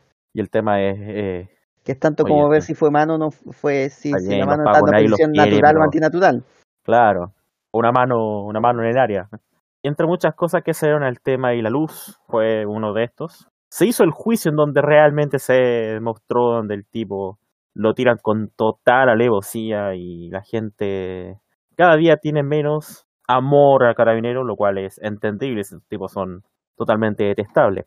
Pero bueno, ¿qué más se puede comentar? Esti, por favor, nuestro amigo fanático de la institución anticarabinera, por favor, indíquenos qué opina al respecto. Eh, a ver, yo diría que lo primero que habría que decir es que repudio absoluto a, a los a los medios de, de comunicación chilenos que eh, hablan de eh, que el cabro lo eh, lo por así decirlo eh, el carabinero dicen se cayó Sí, no, o sea, ¿qué problema mental tienen que no son capaces de decir que lo votaron? Como, Claro. las cosas, Es las que- cosas es como que- son. Es que hasta que hasta que salieron versiones en videos reales donde se mostraba realmente lo que pasó, nadie hablaba de Lance de se lo empujaron o algo así, o sea, el discurso seguía siendo no si el cabro se lanzó, el cabro se tiró solo, un poco más. Quería ver cómo está el agua abajo. Claro. Bueno, tenemos tenemos tenemos tenemos los humoristas de siempre diciendo, "Ay, el el, el loco que fue a ser clavadista", pues, eh, bueno, no va. po. Sacó hueá. Eso Bueno, ese- otra vez mostrándole el hacha a la vieja culera de Marinovich. pu. siempre. Ah, pero no, ni hablemos de ella. Sí, no Nah, pero mira, mira, mira, mira, No no- le- Era nombre, weón. Ni, ni le demos importancia a una concha su madre como esa. Que vaya a criar sus o- chorrocientos mil hijos mejor en vez de andar opinando weá. A mí me da lo mismo lo que digan, ¿verdad? Porque mm, sé que lo hace con la intención de provocar, de Eso, ser por eso, como irreverentemente si- si dándole, eso, claro, dándole espacio a eso, le estamos, le damos espacio a eso, para que a como, como y ella, y ese es, es una cuestión que han hecho las derechas más extremas en todas partes hoy día, incluyendo el presidente de los Estados Unidos. Sí, pues. Entonces, cuando, cuando decís la tontera más tonta, Claro. generáis una reacción opuesta y al final le dais visibilidad al tema. Entonces, por eso, hagamos como que no existe. Sí, mejor. Yo creo que lo segundo es que, eh, a ver, Piñera y, y Pérez, el ministro del Interior, trataron de, de hacer lo, lo menos posible eco de la situación, hacerse lo más los hueones, más los hueones, pero ya tuvieron que salir a dar declaraciones, Piñera a decir de que eh, estaba eh, a favor de los derechos humanos, de que se necesita una modernización, palabra clave, modernización, en carabineros. eh, no lo van a, a refundar, no, no es lo que quieren, porque, o sea, como lo he dicho muchas veces antes ah, en el programa, la idea de Piñera es que las cosas, que dejar las cosas lo menos cambiadas posible, lo más parecidas a como son actualmente, ah, eh, antes de irse. Para seguir prometiendo lo mismo, quizá, ¿o no? Yo creo que va por el lado más de, eh, de por así decirlo, eh, mantener el sistema. Claro. Yo, yo creo que yo creo que eso es lo que lo que la derecha quiere, que el sistema se mantenga en la mayor medida posible. Eh, pero ahora eh, ya, o sea, ya es tarde. O sea, ellos dicen de que las cosas han cambiado mucho del 18 de octubre a, del año pasado a octubre de este año. La verdad es que sí, Sí. han cambiado bastante. Los pacos están mucho mejor equipados, están con un Sí. con, con unos armamentos mejores, mejores guanacos, mejores todas esas weas. Sí. En ese sen- sentido sí, han, han cambiado bastante las cosas, pero siguen siendo los mismos pacos asesinos de siempre, Claro. eh, con pico idea de, de sentido común, de, sentido de, de lo que es la vida humana en general, eh, y, y que eh, tiene un, un, un aparato detrás de que se está, eh, saben que, que están protegidos, por así decirlo. Excepto si eres suboficial, porque si eres suboficial, como en el, el caso del weón, este imbécil asesino, te dan de baja, pero tampoco, Tampoco que la Eh, baja sea muy grande. claro, o sea, perdiste la pega. Claro. Entonces, eh, eso es lo que tengo que decir al respecto de eso. Ahora, eh, Pérez enfrenta una acusación constitucional, como debe ser. Eh, La cual oye, probablemente va a salir totalmente libre, porque así es la No, pero es que al final va a pasar lo mismo. Sí, es que no va, no, el fondo no es el ministro del Interior. Yo creo que Claro. el tema es ella. Pero si se lo pueden echar a ese facho culiado y lo dejan inhabilitado, no, no me molesta tampoco. Sí, pero viniendo, yo, viniendo tanta elección también, no, sé, no, sería, no sería malo desde mi punto de vista. Eh, ¿ha- ¿Han escuchado las declaraciones, las vocerías de, de este weón eh, Udi Culeado Bellolio? ¿Lo han escuchado? Eh, algo, pero sé que ya apago la tele, ya no, no, no. Eh, es eh, impresionante la metamorfosis que tuvo ese, Desde cuando ya vota supuestamente que va a votar a prueba. ese weón desde que se vendió a- al gobierno, desde que dijo ya ahora ahora tengo que ser el facho máximo, se ha metido en el papel de, de una manera tremenda. Sí, es- que además tenéis que ser el vocero del gobierno. Sí, y el vocero del gobierno tenéis que ser la voz del gobierno. Mm. Igual el, claro, el tipo está pegándose en el papel, pues si el, aunque sea el vocero del gobierno, tiene que a seguir, pens- a seguir hablando Sí. como... Tien- tien- tiene que ser una persona, pues no más allá de que sea vocero Sí, o po. no. Sí, pero es que si no decís lo que dice el gobierno, no, no, no estáis sirviendo para el cargo. El claro. cargo en, en muchos casos tenéis que responder a lo que exactamente y obviamente el gobierno estaba a decir lo que quiere el presidente, no lo que no lo que quiere decir tú. Entonces, por eso a todos los voceros de gobierno en este último tiempo, a todos le ha pasado lo mismo, que al final terminan siendo un desastre porque primero el, la, la, la política comunicacional del gobierno no depende del ministro, sino que depende del presidente y el presidente está tomando unas decisiones horribles. Claro. El... De hecho, no sé quién le está diciendo que a Piñera que tenga que estar aparecer todos los días a, a la hora de almuerzo en los noticieros. No, eh, esa weá te mata las ganas de comer. Hoy día lo, Sí, lo dijo mi mamá. Lo dijo mi mamá, Yo ni creo- yo. Yo creo que puede ser, yo creo que puede ser una muy buena política justamente para para ir bajando los índices de sedentarismo y obesidad en Chile. Entonces, no, si partir de eso, parte de eso que, que hay una política comunicacional del presidencia, de la presidencia, ¿qué le esperáis al vocero? Que tiene que ser el que tenga que defender todas esas decisiones. En el momento en que diga no estoy de acuerdo con eso, te matan, po. Pero, o sea, Bellolio pudo haber dicho que no a ese puesto. Ese. Sin embargo, lo hizo para escalar, para figurar. O pa' dentro- escapar. Obvio. O va a decir yo podía hacerlo distinto y no, no se puede hacer distinto. Todos los, todos los voceros de gobierno tienen que ser voceros y eso es... Por eso a mí no me gusta el que sea un ministro, de, de- de- decírtelo así. Quien haga las vocerías debiese ser alguien encargado del tema como tal, un especialista de Ah, prensa, alguien que sea un jefe de prensa que haga eso, como pasa en Estados Unidos, donde el, donde la el, el- el- el jefe de prensa es el que hace las vocerías diarias y no es un ministro. Al final, ser. al final tenía un tipo que tipos que obviamente respetando que son tienen que son políticos profesionales y que tienen que tener dones de comunicación y todo lo demás, pero no son profesionales de las comunicaciones. Y además que son contradictorios con su propia historia. Sí, Sí, pues, entonces al final, y además tienen todo un bagaje detrás.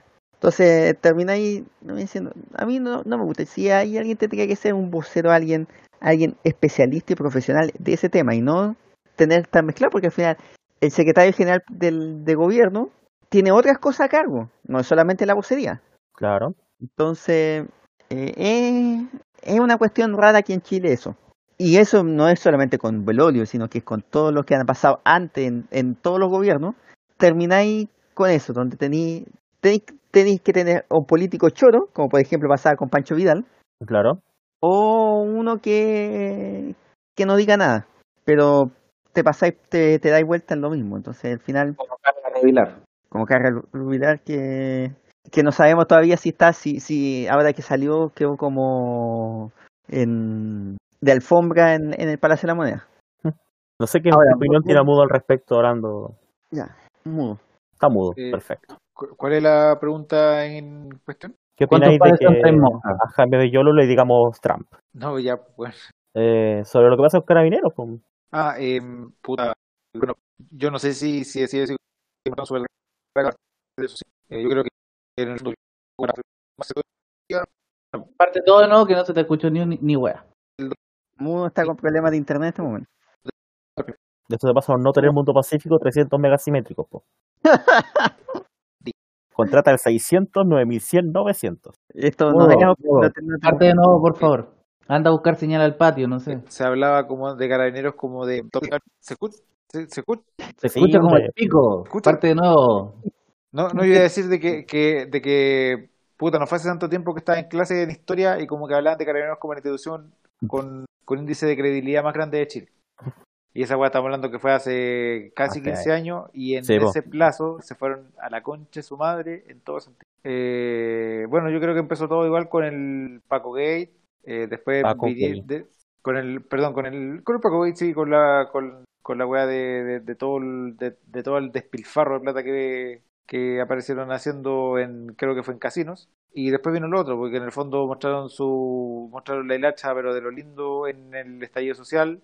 Eh, y bueno, y en realidad ni siquiera es como que muestren la, la hilacha de lo lindo, sino que ante la primera provocación eh, los protocolos son como las weas. Eh, yo creo que de alguna u otra forma, eh, dentro de acá, dentro de los, los cuatro, puede que conozcamos directa o indirectamente a algún hueón Paco o algún hueón que tenga familiar Paco. Y claro, porque estos hueones hacen una, bueno, una, en realidad no puedo decir que es como una defensa corporativa como súper buena, porque pareciera que fuera un discurso copiar y pegar como que clásico de, de, de un hueón que es funcionario público y que trabaja en el gobierno y como que le obligan a hacer esas weas de copiar y pegar. Eh, pero, pero puta, la wea ya está de mal desde que tú formáis a un suboficial eh, en un curso que ni siquiera es un año y que y que mm, el weón sale a la calle con, no sé, pues, ocho meses de formación y que De obviamente ca- deformación. de deformación, de degeneración, y que el weón no va a cachar, eh, no le pueden pedir criterios con ocho meses de formación eh, estando bajo presión en una determinada situación. El weón va a actuar como un sime culeo así, eh, y va a creer que el weón va a hacerla bien, pero puta, el weón va a estar más equivocado que la chucha.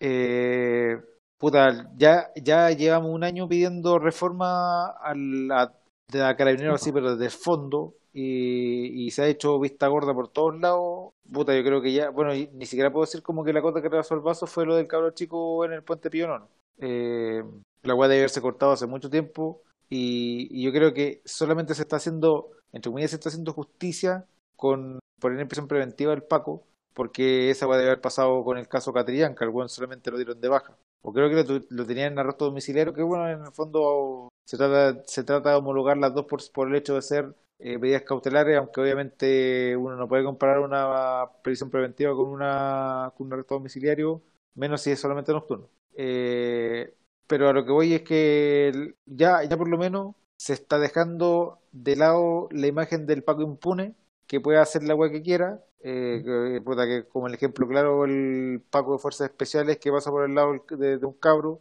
que, ni, que el cabro ni siquiera le hace zancadilla ni le pone el hombro, el weón Claro. se cae, el weón se cae sin provocación, se devuelve hacia el mismo cabro y, y lo cogotea, como que le pone un lazo al cuello y donde no lo puede agarrar, lo agarran los otros buenos que venían detrás. Como, Sí. ¿qué onda? ¿Qué onda? ¿Qué onda ese, esa forma de neutralizar a la gente? O sea, el cabro perfectamente se puede haber arrodillado, puede haber pedido perdón, puede haber dicho me rindo, y los pacos igual lo hubiesen cogoteado, cosa de tener neutralizado en el piso. Y que hubiesen, y que hubiesen dicho, no, maltrato de los carabineros. Porque puta, que es súper fácil que los buenos se victimicen. Y además de eso, yo creo que el hecho como tal, siendo suficientemente grave, hubiese sido un hecho tal como todos los que han sucedido en, la historia desde el 18 de octubre del año pasado.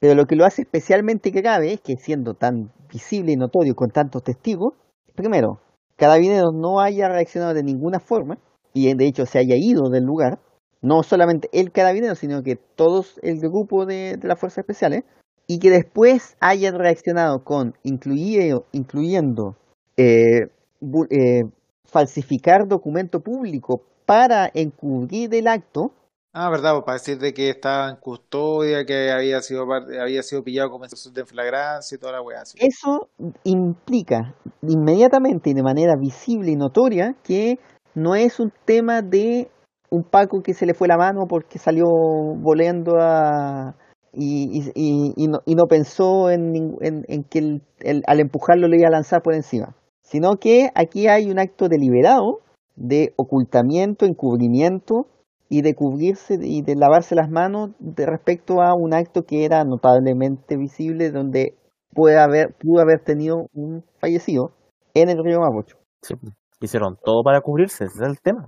No, y la, la, Yo por es la que- fiscal, que aparte tampoco, digamos, la- la- digamos la- que la fiscal tampoco es que sea, mucho weón que la fiscal era zurra y todo, pero quizás tiene varios detenidos del estallido social metidos ahí y no ha hecho nada. Así que tan zurda no es. Claro. Pero Entonces- decían, no, que es, que es comunista. De, ahí- de ahí vamos a llegar a la- a la- al, al tema de la fiscal. Entonces ya eso, eso te está demostrando que hay un grado de pudrimiento en la institución. Estamos hablando de que yo creo que lo que está demostrando esto públicamente, si bien ya lo te- ya teníamos la noción clara antes con todo lo que había pasado, pero hoy día cuestión de que en la institución hay un grado de pudrimiento interno que es Irreversible. prácticamente irreversible. Y eso le tendríamos que sumar el tema de la fiscal Chong. Eso es un subordinamiento total al poder al que deberían estar eh, ellos sirviendo. Sí, Piñera dice que eh, los carabineros son fundamentales para la democracia, pero no me parece muy democrático andar persiguiendo a una fiscal.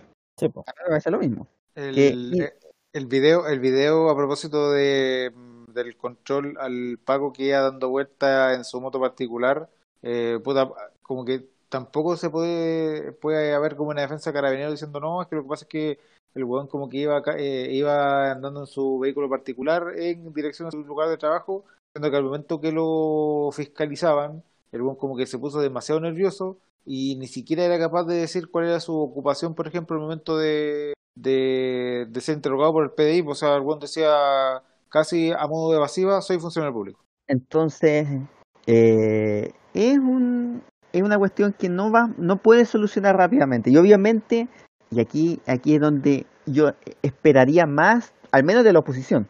Porque ¿Existe oposición? Es que al menos existe gente de la oposición. Tal vez no está la oposición porque está completamente dividida, ya lo conversamos antes. Claro. o sea, Pero eh, lo que que no hemos nosotros, mencionado otro tema de la oposición, el tema Sharp.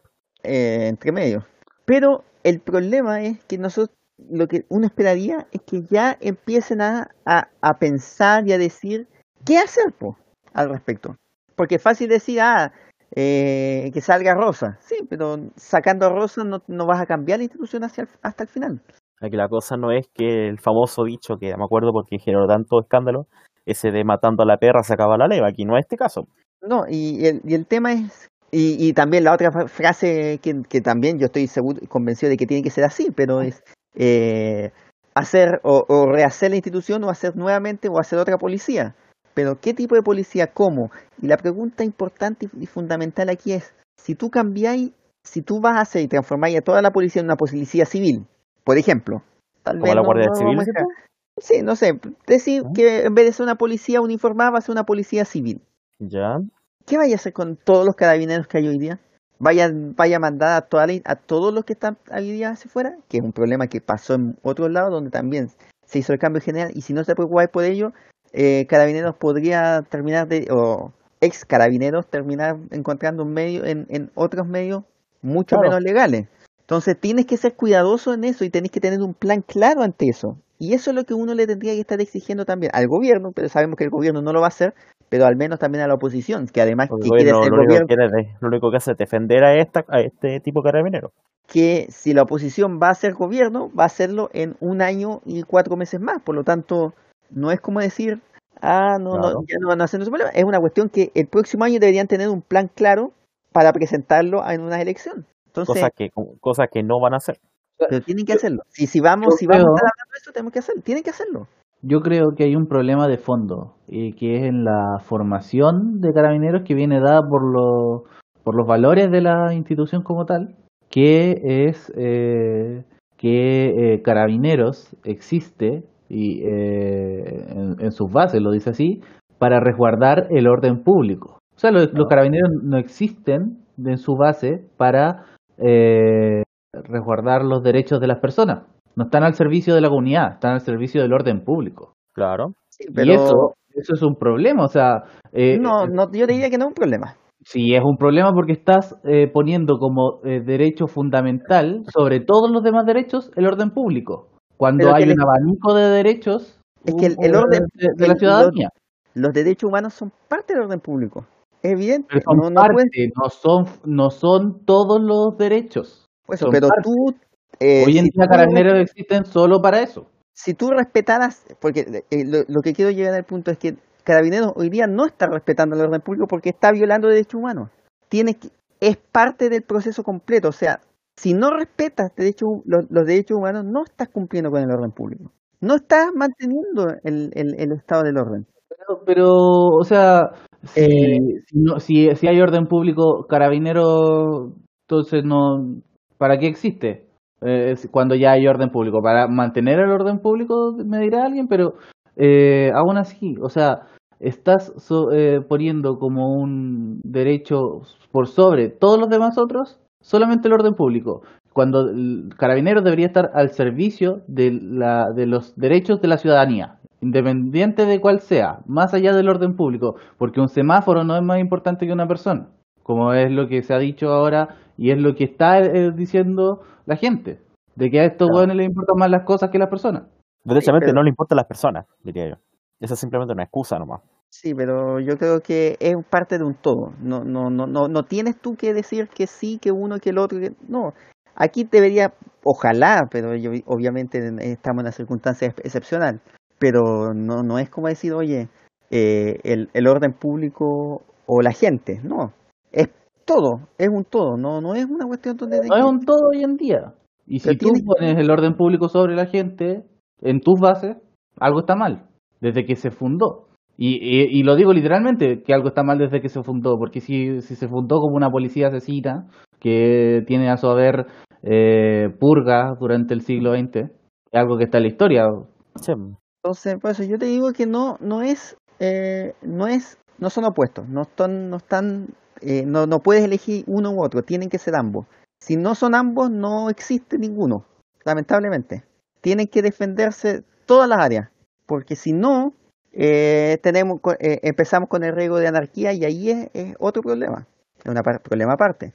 Entonces, hay que defender los derechos humanos y eso es lo primero, pero también es parte fundamental del mismo orden público esa defensa. Si Pero no, la anarquía, o- o, seamos sinceros, ¿cuál es el riesgo real de anarquía hoy en este país? Yo diría que no, no existe, ni, y, y no se va tampoco a terminar con las Fuerzas Armadas en este país, eso nunca va a pasar. Siempre va a existir algo que resguarde eh, los poderes soberanos. Y, y entre todos los países de la región, quizás somos los que más han oprimido a su pueblo para lograr eso. Siempre se nos ha dicho que somos los más ordenados, eso es una, mentira, somos los que más han reprimido a su pueblo.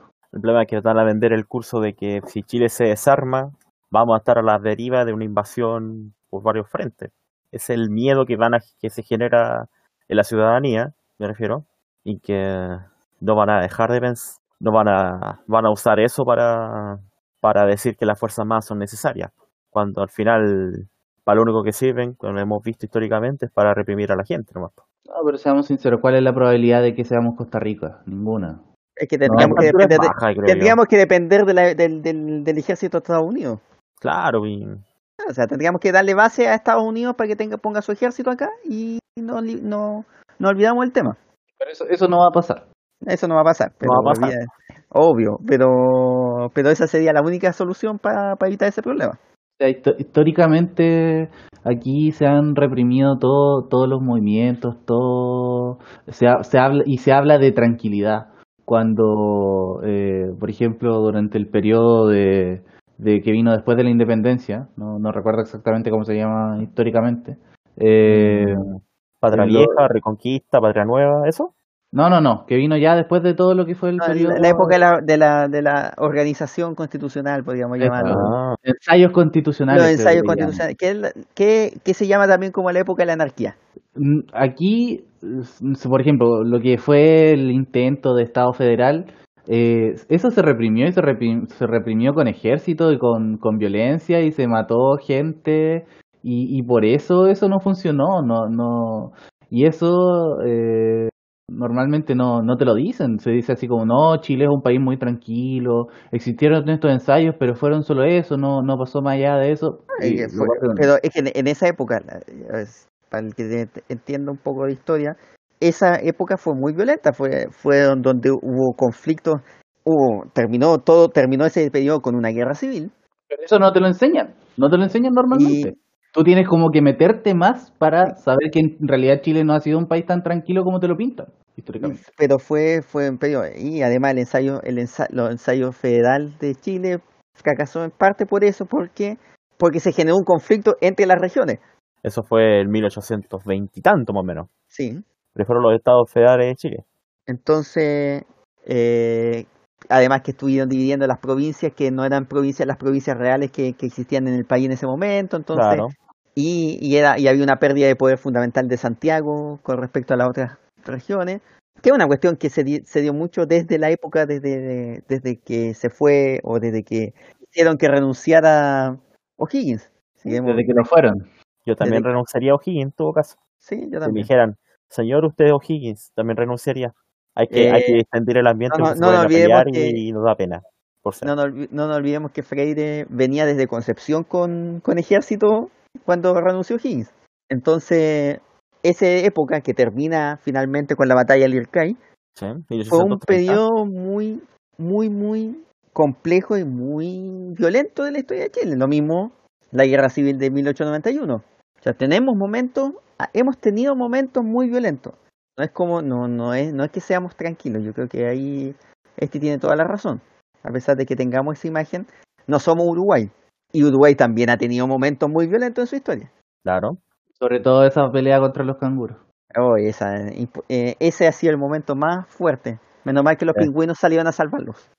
Aguanten los pingüinitos. Le- Les conté, ¿sabían que que los pingüinos también son animales nobles? Ay, ya, toda la semana tenía un animal. Todos los animales ¿no? son nobles, pues, weón.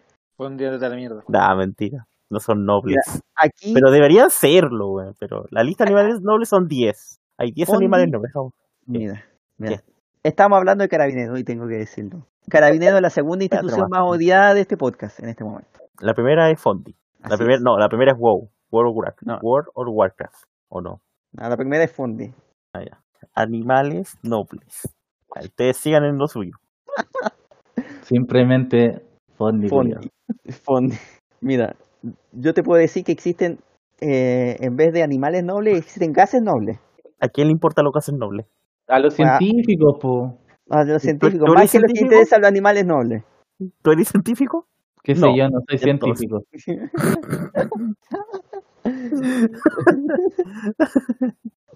Ya, volviendo y cerrando, tratando de cerrar este tema. Eh, eh, Mudo, ¿alguna opinión para cerrar esto? Creo que lo dije todo. Lo entendiste Esto. todo. Lo Lo entendiste todo. Bueno. La lista de los animales nobles, terminando con Ah, ah, termínalo, termínalo, termínalo. Todo, así que va a pedir que Boseyur se vaya. Sí, se vaya por ser indio. Acá 13. Acá-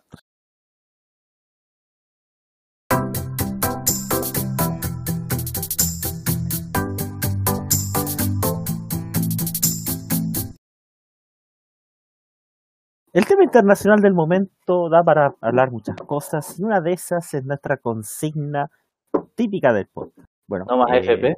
No más AFP, no más chistes fondi. internos, No más Fondi. no más fondi, fondi culiao, No más raid.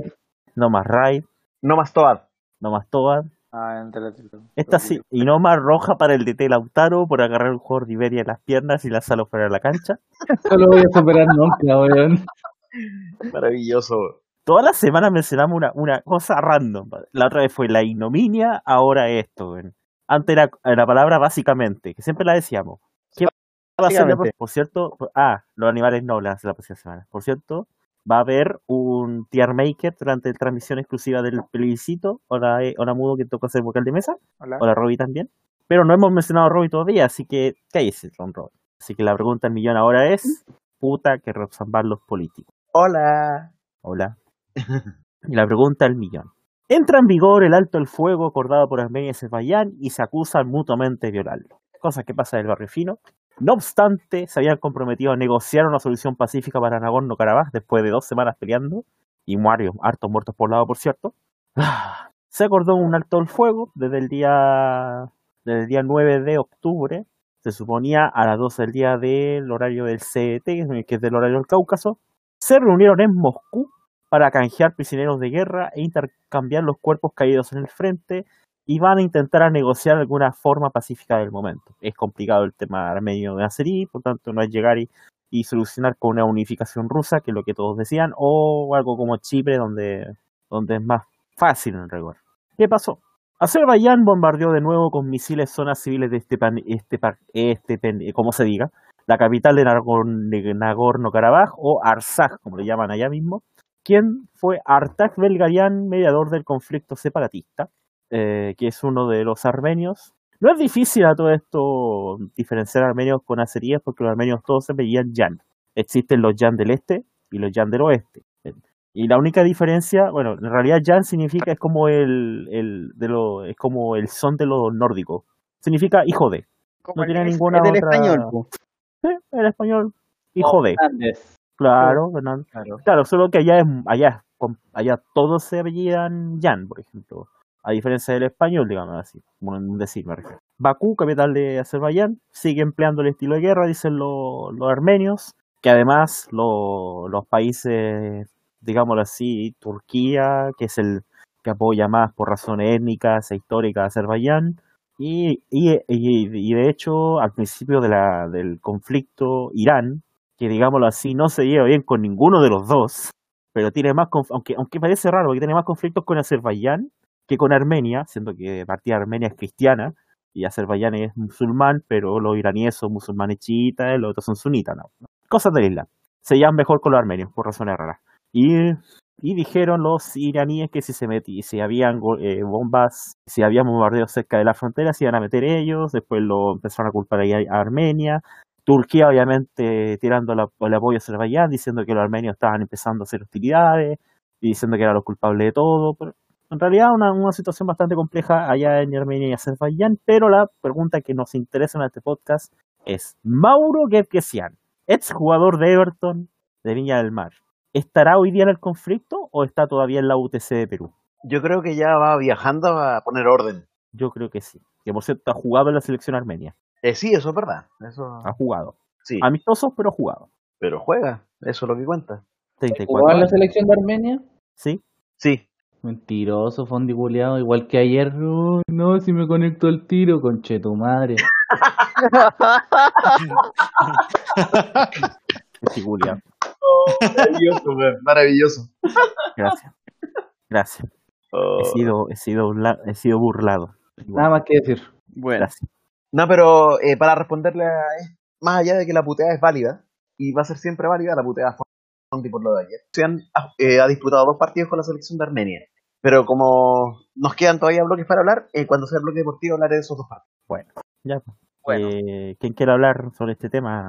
partamos hablando del, aspecto histórico. Este este es un conflicto que, no, vi- que si bien estalló este mes, es algo que, que tiene una razón de ser primero en, en lo que pasó en año 91, Claro. donde fue la primera guerra entre eh, Armenia y Azerbaiyán, pero las raíces de esto está mucho más atrás, está en, los- en el final del eh, Imperio Otomano, Otomanos culiados.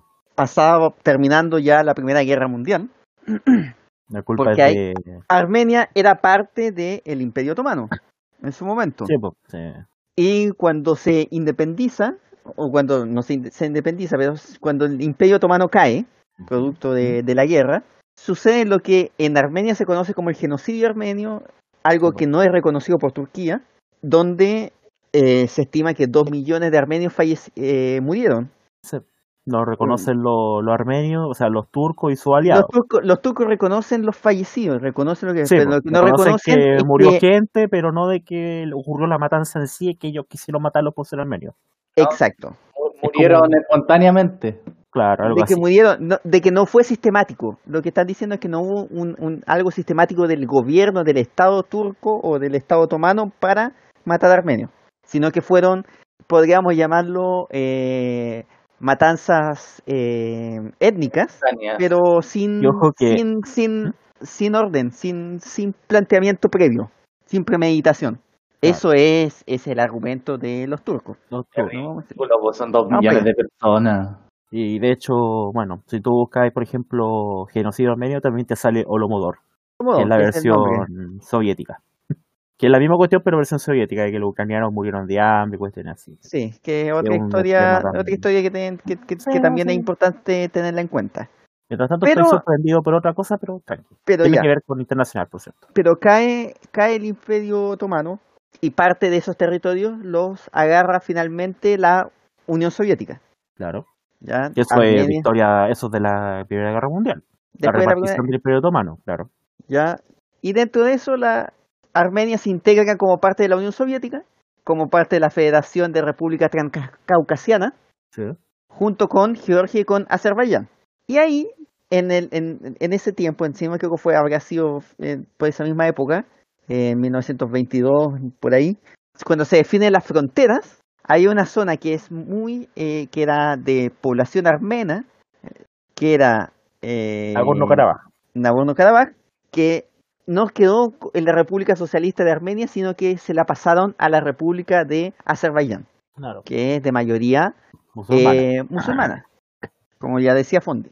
Entonces, cuando se viene la independencia, pero sí, antes de eso, sí con una- un grado de autonomía importante dentro de Azerbaiyán.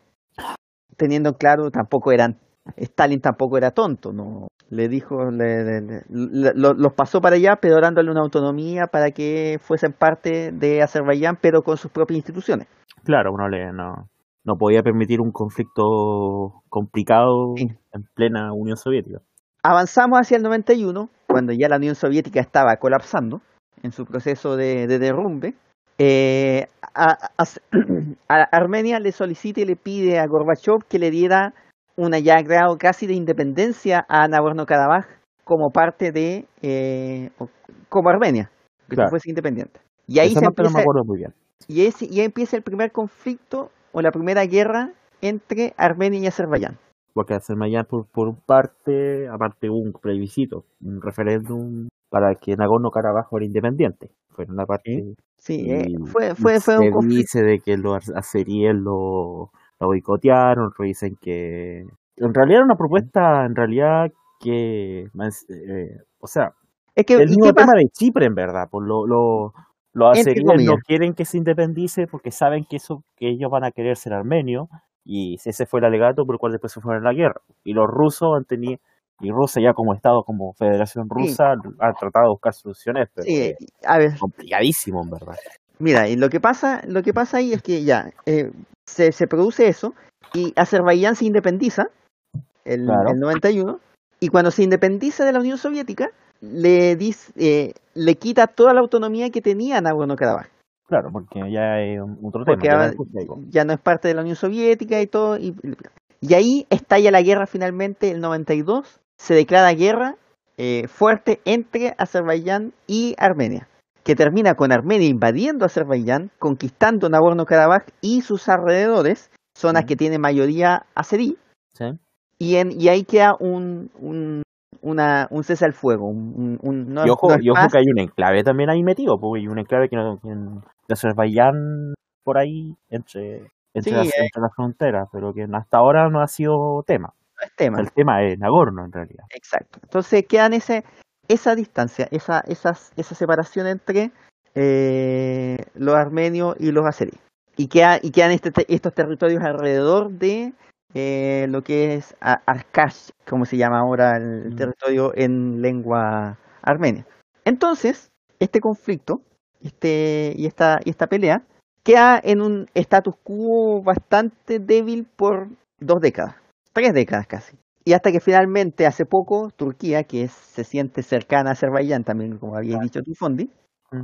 dice que quieren que tienen que recuperar los territorios perdidos de Azerbaiyán y empieza a proveerle de armamento a- al país para que finalmente vuelva y estalle la guerra ahora. Y aparte que Azerbaiyán está tratando de eh, occidentalizarse un poco más, de... no Pero, pero siempre, no nos olvidemos que Azerbaiyán es una dictadura, con todas las letras. Si no- no- hoy día no estábamos riendo de Tayikistán, Azerbaiyán es del mismo tipo. solo que han sido más modernizados, como China, pero más modernizados. Porque, porque muchos no se habla de la dictadura, sino que se habla de se habla de, del desarrollo del país, de que están de que han albergado muchos eventos en Europa, porque se sienten parte de Europa. Sí, se sienten parte de Europa, tienen, tienen, en Bakú se hacen muchas cosas. de hecho, Pero, el de Eurovisión, la final de Europa League, o sea, claro, Eh, pero es un 1. país gobernado por Ilham Aliyev, que es hijo del que fue presidente antes, Eidan Aliyev, ¿en qué república soviética no hay dictadura? eh, ex República Soviética, dictadura como tal, Georgia. Georgia y los Bálticos, y sería, para contar. y, y podríamos decir que incluso Ucrania. No olvidemos que precisamente fue el conflicto lo que se generó eh, la Pero invasión no ha pasado, o sea, eh, los únicos países donde no ha pasado, comillas, comillas, comillas, nada, son los bálticos. O todo lo Sí. tenido, no sé, una guerra, No, ese sí. Rusia, hay una dictadura, eh, las viola- eh, derechos humanos que no existen básicamente. O sea, si no es porque Kirguistán ahora apareció en la tele, yo creo que mm, Pero Kazajistán, no sé, como que el único que como que Kazajistán, no, no, no, no, no sé, no sé qué ha hecho estos días increíbles, ¿verdad? No, no sé qué. no, decir. pero en, en Kazajistán no nos olvidemos que está en Nazarbayev. po. Ah, ¿verdad? po? Más allá quieren cambiarse del cirílico al alfabeto latino. Y que la, la capital se llama ahora Nur Sultán. Ah, verdad. estamos cagados. Hoy, modo Robbie, modo Robbie. Mm. Diga. ¿Ustedes qué sienten cuando estos dos hueones se ponen a inventar países, nombres, weón? No, no, no. lo- mira, los países, están los países no son inventados. Me consta todo lo que están diciendo de los países. Me consta Pero lo de- FIFA. Pero, pero lo de la, lo de las guerras, lo del, lo del conflicto armado, claramente es un chamullo, es un chamullo más grande que, lo, que los que ocupa el mundo para ir a ir a, la, a las maratones. po. La capital de la capital de Azerbaiyán es Rancagua. Ahora, Ya. yo creo, mira, lo- la primera lección que podemos sacar del conflicto y de todo es que los argentinos aprendieron a hacer mapas con Stalin. De hecho, Stalin es trending topic hasta ahora. ¿Estás hablando en serio? Sí, Sí, en serio. de verdad. ¿Por qué? No sé, ¿Por qué están hablando tanto de Stalin? Ah. no sé. En Rancagua, en Rancagua No está. idea por qué es- era tanto pensé ahora, pero a ver. Gus Pérez quitan la estatua de Colón. O grande, o culpable, o plano de Stalin para iniciar a Segunda Guerra Mundial. No sé. Bueno, No sé. no. somos somos pioneros. Ah, por cierto, el premio Nobel de la Paz se lo dieron al Programa Mundial de Alimentos. Sí. Ahora, Sorprendido, Y- porque yo pensé que se lo iban a dar a la OMS. Me sorprendió. no, próximo año tal vez. Sí, pues, El, lo importante del conflicto entre Armenia y Azerbaiyán es Rusia, porque es el país que tienen al lado y es el país que mantuvo, entre comillas, esta paz entre los dos países, esta me más que paz, un cese al fuego. voy a buscar, ¿ya? De hecho, el cese al fuego que se hizo ahora, que no sabemos si va a sobrevivir mucho tiempo, Sí, no, en 12 horas ya se, ya se están acusando de violarlos y creo que caleta. pero eso se gestionó en Moscú. Que es la única zona que pueden... Como, Porque el único que puede, porque Moscú, siquiera Moscú, Georgia, que digámoslo así, es muy más neutral del Cáucaso, puede, Rusia es aliado de Armenia. Tiene, tenemos que dejar que quedar claro. Sí, Y eso es porque, porque Turquía es aliado de Azerbaiyán, no es por otra cosa. pero ahí porque tiene una historia larga también hacia atrás. También. Eh, entonces tienen tratados de protección.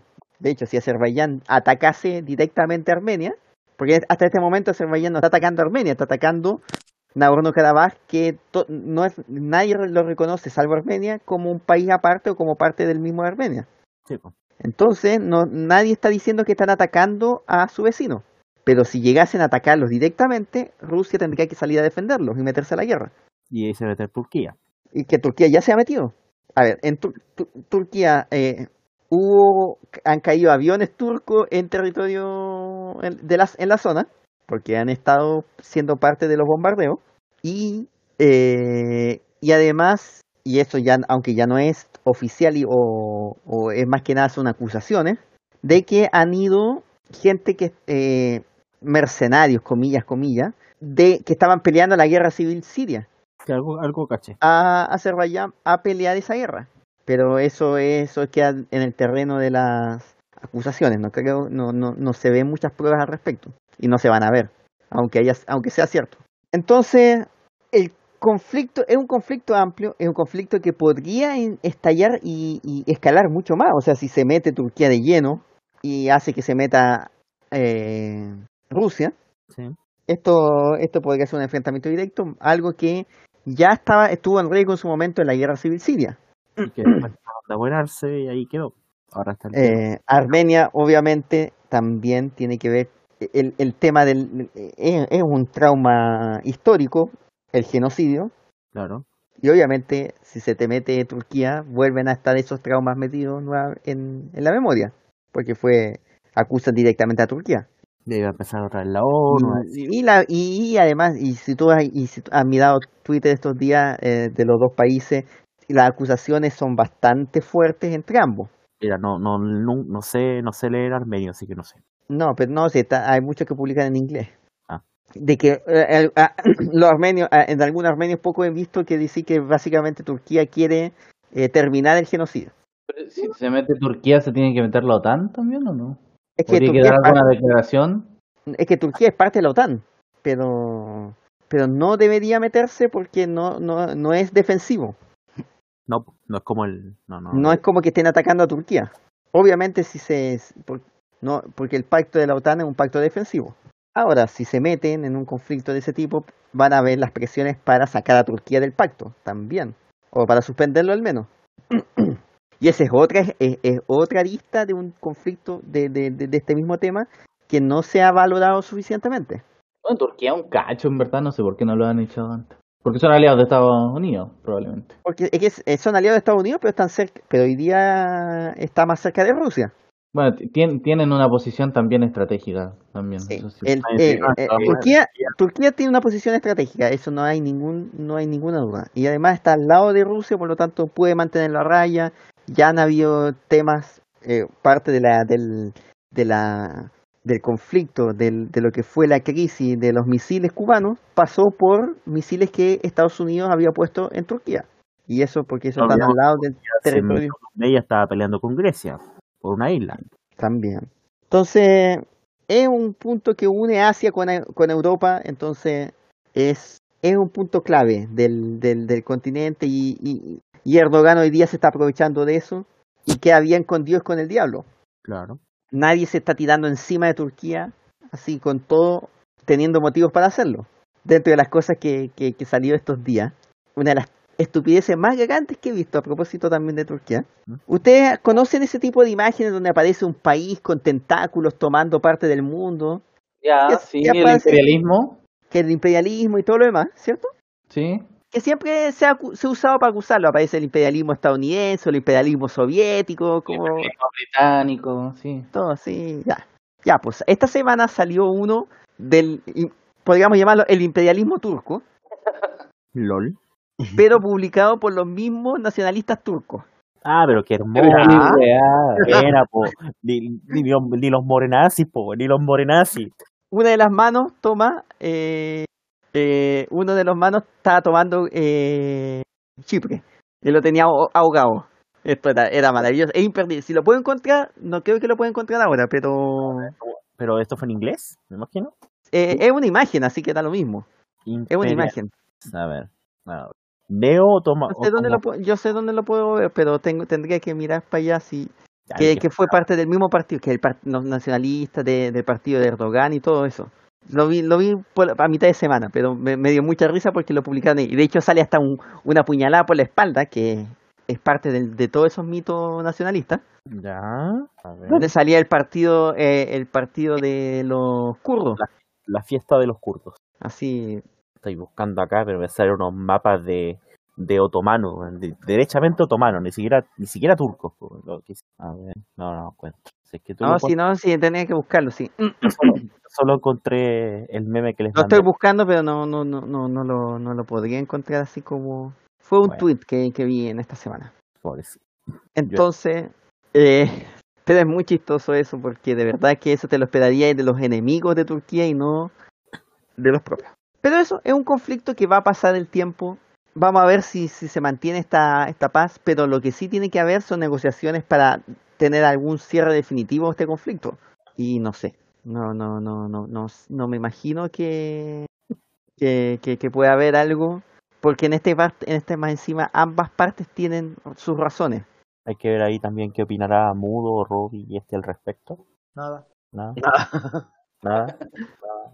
Eh, Robin, Eh, No, mira, después, después de considerar que estamos en un, en- bueno, que están en este caso en, en el Alto Carabay, en un, en un, en una paz que prácticamente ni siquiera se alcanzó a firmar y ya se estaba pasando a llevar, eh, sin lugar a dudas, considerando toda la, el- la carga histórica detrás, eh, va a ser un tema que lamentablemente vamos a tener que tener en consideración y que va a te- vamos a tener que seguir en el radar.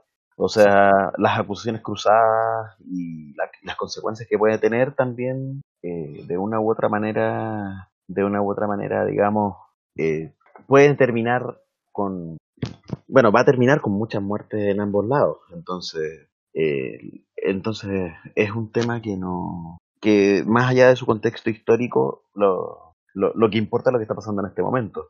Entonces, yo me, yo me tomaría, yo eh, tomo tribuna, tomo tribuna y veo, y veo lo que, lo que va a pasar y, y que y, y que efectivamente si van a hacer una tregua, si van a intentar solucionar los, lo- las diferencias, que se concrete, nada más. Eso esperamos. Y bueno. yo creo que son, ¿ah? yo creo que son es un problema de que hay demasiadas diferencias en distintos ámbitos. Es que es un tema cultural, es un Sí. tema cultural el Eh, que, eh, es profundo. eh, claro,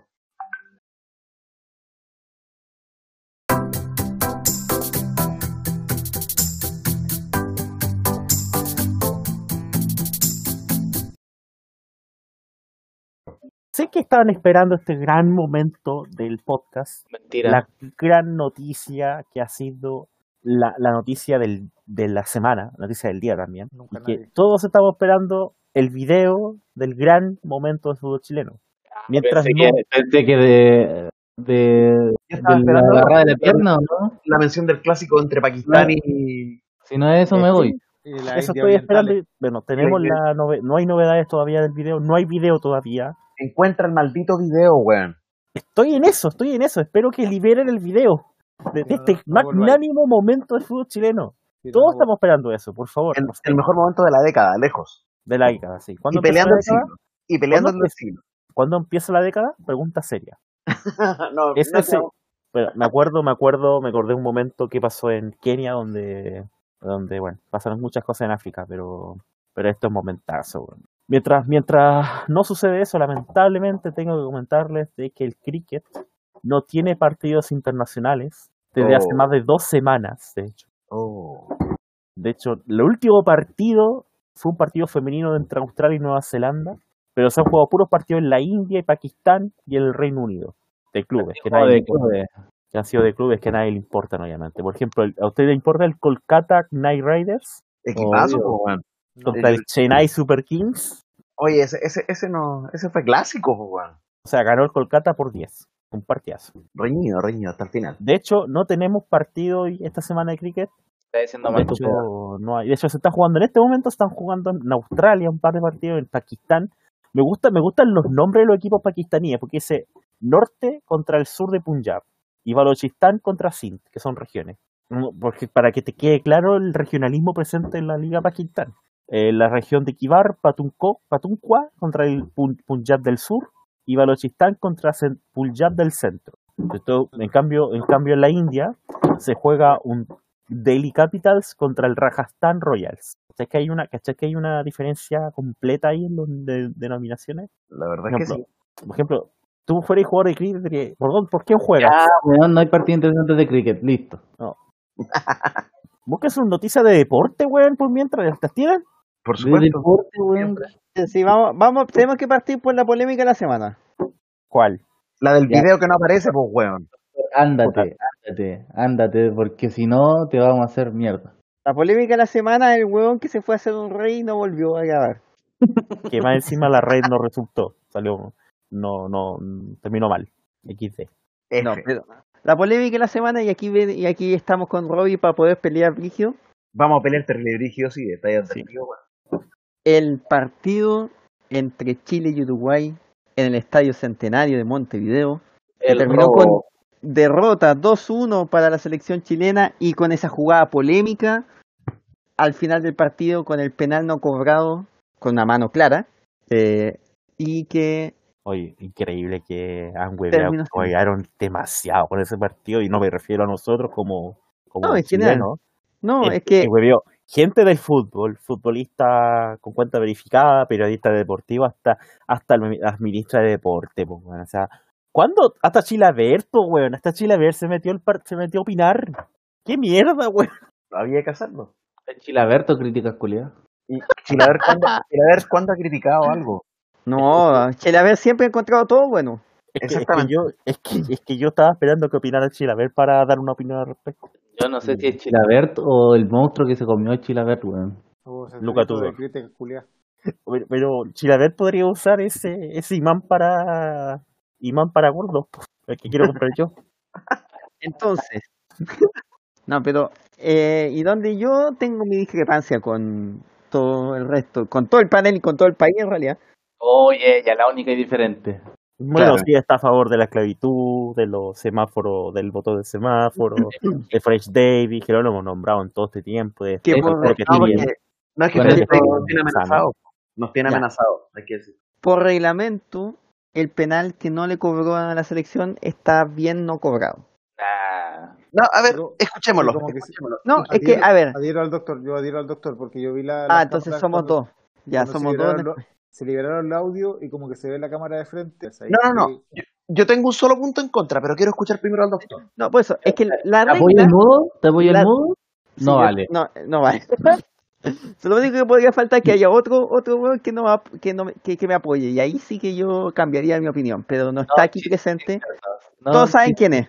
Matías. No, No, no, no es Matías Pino. ¿Calendario? no. Eh, eh, eh, es el hermano de Matías Pino. Ah, ya. El otro cancelado. El otro cancelado, claro. No, no es cancelado, él es eh, boliviano. No. Y cancelado, pues yo lo cancelé. Ya. Ah, Pero ya, bueno. eh, el punto es, el reglamento habla, y el reglamento es específico en ese tema, es que la posición de la mano es la importante. Ujú, ¿ya? Es que la posición tiene que ser una posición antinatural. Correcto. El problema es que obviamente definir qué es una posición antinatural en eh, respecto al brazo, la posición del brazo frente al cuerpo es difícil. Por eso Claro. tiende a generar decir, por ejemplo, si el- la mano está arriba del hombro o el brazo está arriba del hombro, es una posición antinatural siempre. Claro. Eh, ¿Qué esa es lo que extensión del cuerpo. Que es lo que pasó en el penal de Chile. La barrida que fue con el rebote que pega en la mano, De la Sebastián mano- Vega. de Sí, Sebastián Vega, que tenía la mano levantada y estaba por encima del hombro, esa era clarísima. Y no, no podíamos reclamar nada al respecto. Porque además la regla también es clara diciendo que si hay rebote, si rebota en el pie o en, la, o en el cuerpo y pega después en la mano, da lo mismo porque es penal igual. Es un tema interpretativo ese de la... Pero, pero sí, yo también lo habría cobrado. Pero el problema, sí, pero el tema es que es la posición y habla de que si la, la mano está por encima del nivel del hombro es una posición antinatural. Ya, ahora, Por eso, por eso hoy día los jugadores tienden a barrerse con las manos en la espalda. Correcto. ¿ya? doctor, Pero en el caso, en el otro caso, en el caso del penal que no se le cobró a Chile, y ahí es donde entra el tema interpretativo completamente, es que esa mano, y ahí es donde vamos, podemos discutir latamente al respecto, esa mano en la posición en que está es perfectamente natural. Es perfectamente posible decir que es natural y, y, si- y- lo más probable es que sea una viveza, tenerla ahí, todo lo que queramos. Pero es en la mano de Ronald Fuente, el penal que nos cobró Bochardó, Claro. un gran pero doctor, del- pero donde al final la pelota va a la mano. Pero Sí. Pero ahí hay otra cosa. Y ahí yo te voy a... el reglamento, el reglamento no dice que cuando una mano interfiere con una jugada directamente, eh, con que no sé, po, esa eh, esa mano eh, evita un centro, un pase eh, que era posible jugada de gol. No dice que eso también es, es cobrable. No. No, No, no, pero-. No, pero yo quiero ir a otro punto. A otro punto. Y directamente, ahí tú hablaste de la viveza, ¿cierto? Si tú te fijas, si tú haces el seguimiento de la jugada, y, y nosotros estamos, estamos hablando, yo te, te- cuando tú hiciste la, la introducción reglamentaria, yo te hablé del concepto de extender el cuerpo. Sí, ¿Qué- es qué- parte del qué reglamento. ¿Qué es lo que pasa? Cuando viene Víctor Dávila en cara, eh, el Sebastián Coates, el central uruguayo, antes del, antes del centro, si tú te fijas, se gira. Y cuando se va girando, se va aga- no, no agachando, inclinándose, se inclina un poco hacia donde va a ir la pelota, hace ese movimiento. Claro, la mano no se despega del cuerpo, pero mueve el cuerpo hacia, de manera de que el balón vaya a la mano. Entonces, de, de una u otra manera, ocupa un vicio reglamentario para poder decir, claro, la mano no se despegó del cuerpo, es un movimiento natural de la mano, pero también es un movimiento natural de la mano inducido por un movimiento del cuerpo que busca que la pelota pegue en la mano. Entonces, en ese sentido, mirándolo así, yo lo veo como un penal perfectamente cobrable, digamos. ¿Quiénes fueron, ¿Quiénes fueron los de la, o sea, quién fue el de la mano y quién fue el que tiró, el- tiró el, el, el Víctor Dávila tiró al centro y Sebastián Coates fue el que... Ah, ya. Ya, lo único que puedo Además, Coates es un tipo que mide dos metros. A ver, quiero ver, quiero ver el ángulo en el que Uruguay lo salva el balón. A ver, déjalo ahí, déjalo ahí, deténlo ahí. Ahí está. Primero el contacto de Cuates, toca, toca el balón y después toca a, a Dávila. Estoy leyendo lo que Eh, dijeron los hueones. Confirmo ¿O mi decisión, tiro de esquina. Sí, está leyendo lo que dijo el bar. Sí, eso dijo el VAR. Confirmo mi tiro de esquina. Eso es lo que dijo el VAR, efectivamente. Y, Pero ese- eso es lo que yo argumento. Y por eso digo, lo que di- lo, eh, apelo al, al término que empleó el, el doctor, de la viveza uruguaya. Sí, sí, no, es que ahí, ahí podemos discutir, porque el tema es que el, el problema de la mano, de la, de la posición de la mano en, en la forma del penal de Uruguay, es que es un tema de ángulo, en el fondo. Tú estás teniendo la mano, ¿en qué ángulo te serviría decir que estás extendiendo o no el cuerpo? Claro. Y ese ángulo, y el ángulo que tiene esa mano es un- es un ángulo bastante chico, o sea, la, la mano la tiene bastante pegada en el momento en que hace contacto. Por eso, y por eso te digo que es el movimiento del cuerpo el que induce, el que induce a que la pelota pegue en la mano. Entonces, Sí, pero ahí es que... eh, tiene una eh, mano que no está despegada del cuerpo. O sea, sí, es eso, pero no- el problema, el problema es que la regla no te habla de, ya no habla de voluntariedad. No, no, no. Pero es que por eso, hay- más encima ahí hay una intención. Pero, pero Pues, como no, habla de intención, lo no- que habla de la posición, si la posición de la mano es natural frente al cuerpo. Y en ese, en momento la mano era natural. Por lo Claro, tanto, no pero- podían decir que no. Pero es una mano natural, es una mano natural forzada también. Forzar, pe- o sea, podéis forzar, podéis forzar que está ahí, pero estaba puesta de forma natural. En, forma no, natural. estaba- no tenía ahí extendido el cuerpo, no tenía los brazos abiertos, que eso es lo que No, habla de extendió. Y ese, y ahí donde, donde la interpretación obviamente sabe. Entonces no es como decir, oye, es un robo porque fue. No, porque el- el- la interpretación es muy fina, o sea, también era muy probable que si cobraba ahí el penal, también era una vulneración porque estáis diciendo que la mano estaba de forma natural. Entonces, Claro. a mí lo que me preocupa más de eso, y más, y, y, y que es lo que afectó y lo que, y lo que pasó después, y esa sensación, porque yo dije, yo miré la repetición y dije, no, eso no es penal. Pero Y a todos quedan así, que nos están robando. Desde, desde Palma relatando el partido hacia abajo. Y no me cabe duda que fue con los jugadores también. Mm. Esa sensación de que, ah, no está pasando lo mismo de siempre. Resultado, Sierra Alta termina eh, haciendo un mal despeje Claro.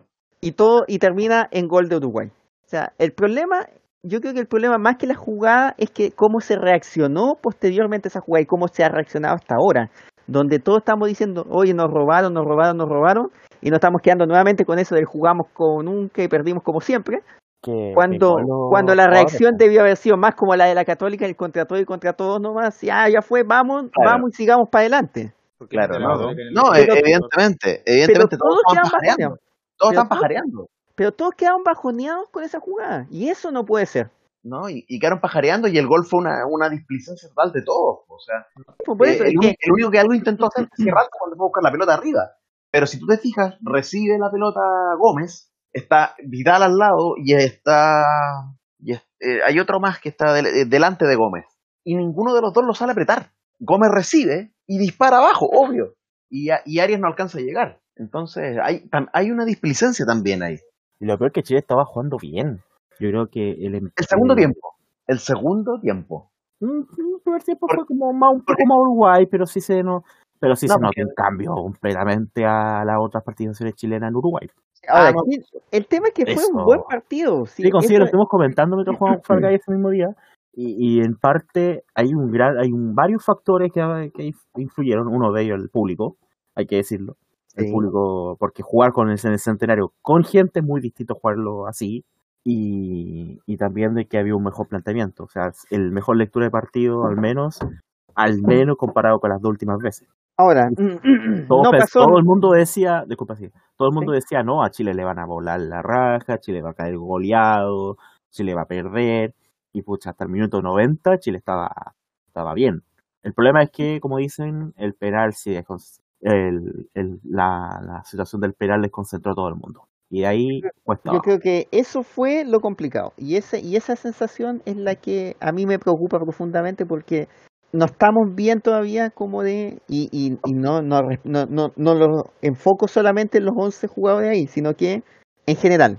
hay una, una En sobrereacción. general, donde, donde, no, donde no se reacciona, simplemente decir, oye, que no te cobren un penal es una cosa de fútbol, y menos va a ser en el centenario, va a pasar siempre, pero si te quedáis con la sensación, oye, me están cagando, me están cagando, me están cagando, Y aparte que eh, el técnico esto, sabe eh, que se lo van a preguntar. quieren, quieren hacer que pierda, quieren hacer que pierda, quieren hacer que pierda, y se quedáis con esa idea, pasa lo que pasó. Lo mismo dijo después de llevarse la plata. No, si van a decir me están cagando, me están cagando y no, no, no van a mirar al futuro.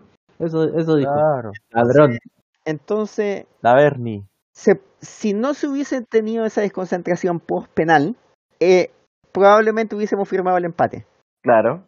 No, y todo, todo el mundo se ha quedado con el empate contento. Y en el empate hubiésemos estado todos contentos, pero la jugada nos sacó del partido y sacó del partido al equipo y nos sacó del partido a todos. Dan parte a todo el mundo. Esa, esa parte mental que supuestamente eh, Bielsa nos había inculcado, en realidad siempre fue una mentira. O sea, Todavía, no es- todavía no es que todavía estamos con eso de que ah, nos vienen a cagar, nos quieren cagar, nos quieren cagar.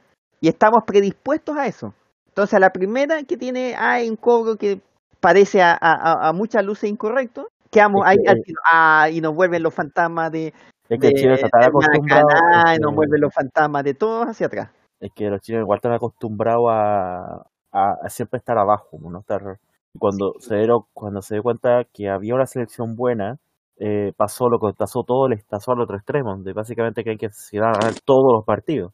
Y si no ganas el partido es porque o te metieron mano o te metieron mano, de hecho. No, no, hay, no es porque no hay una autocrítica. Y eso viene pasando hace harto rato, en verdad. Sí, pero, el problema es que yo, a ver, Co- Colombia ganó 3-0.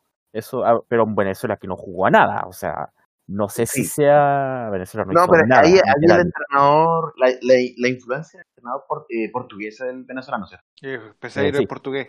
Peixeiro, ¿sí?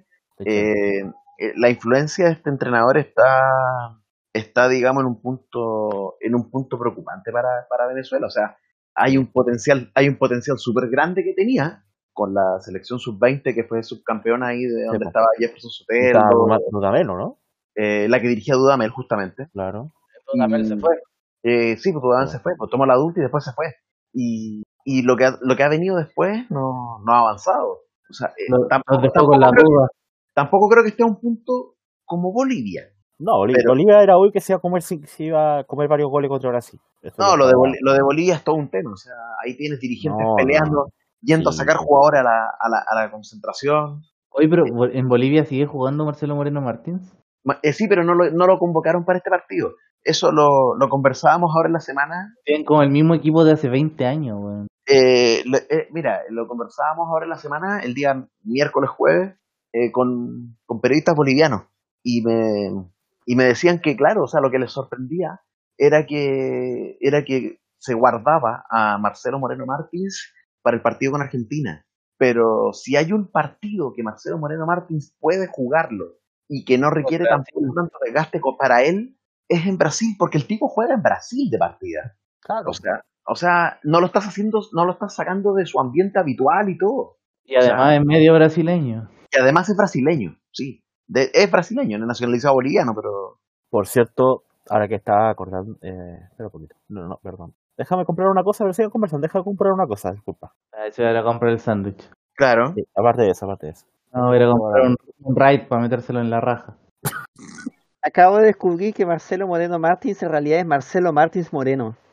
Bueno, mejor, ¿Eh? que, mejor dejémoslo como triple M.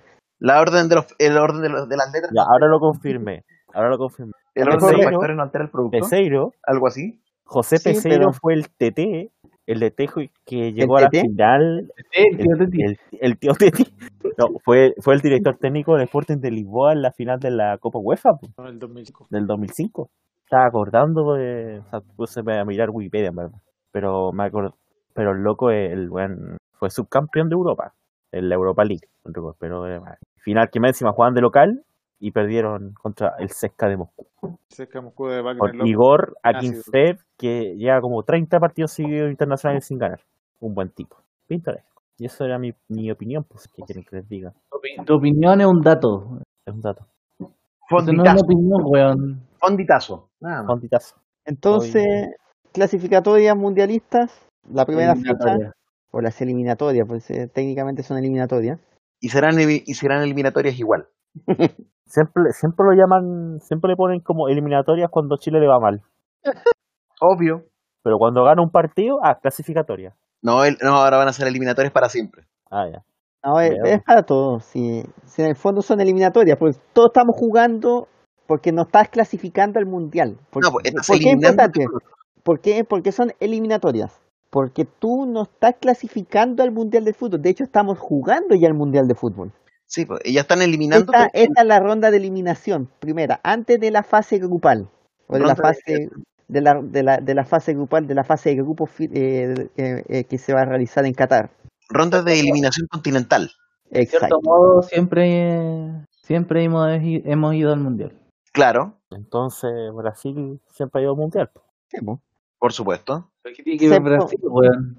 Bueno, Mira, que fue un seleccionado brasileño, deja. Soy, soy. No, no lo dejo, hoy día no soy tiene derecho a weón. Te estoy dando.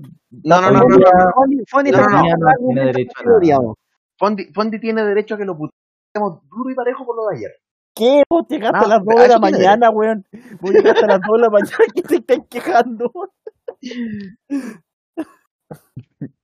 Ya, Bueno. eh, ¿Saben ustedes que ningún equipo francés ha ganado la Europa League? Me acabo de enterar.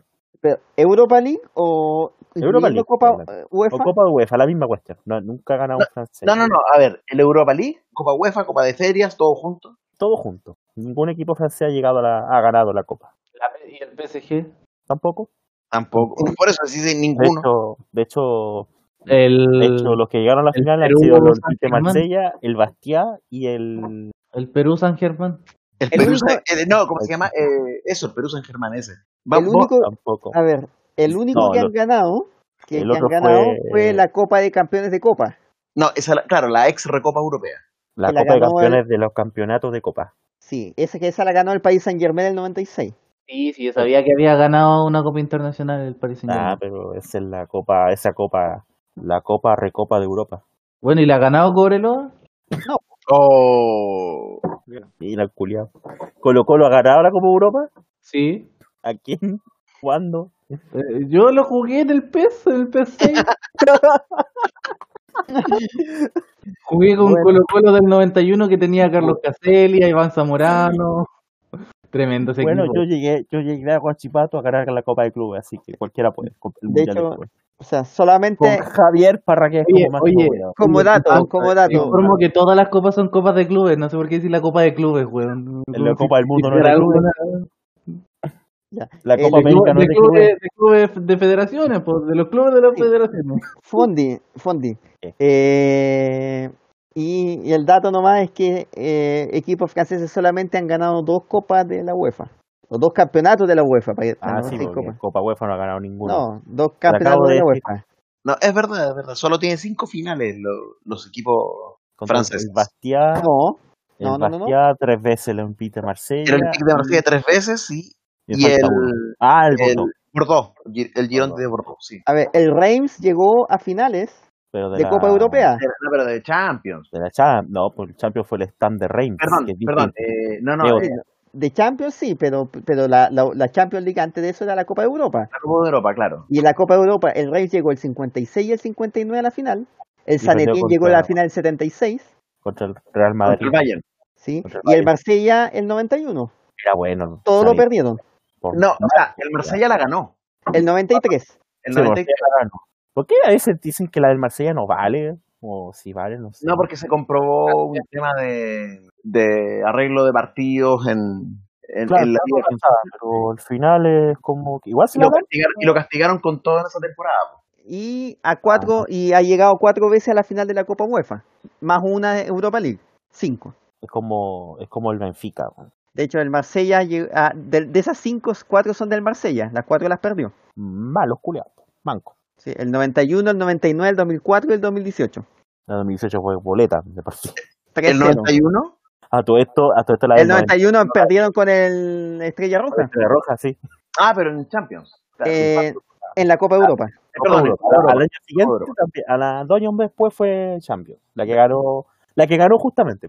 Bueno, la selección francesa ha ganado la Eurocopa. Es una Copa de la UEFA.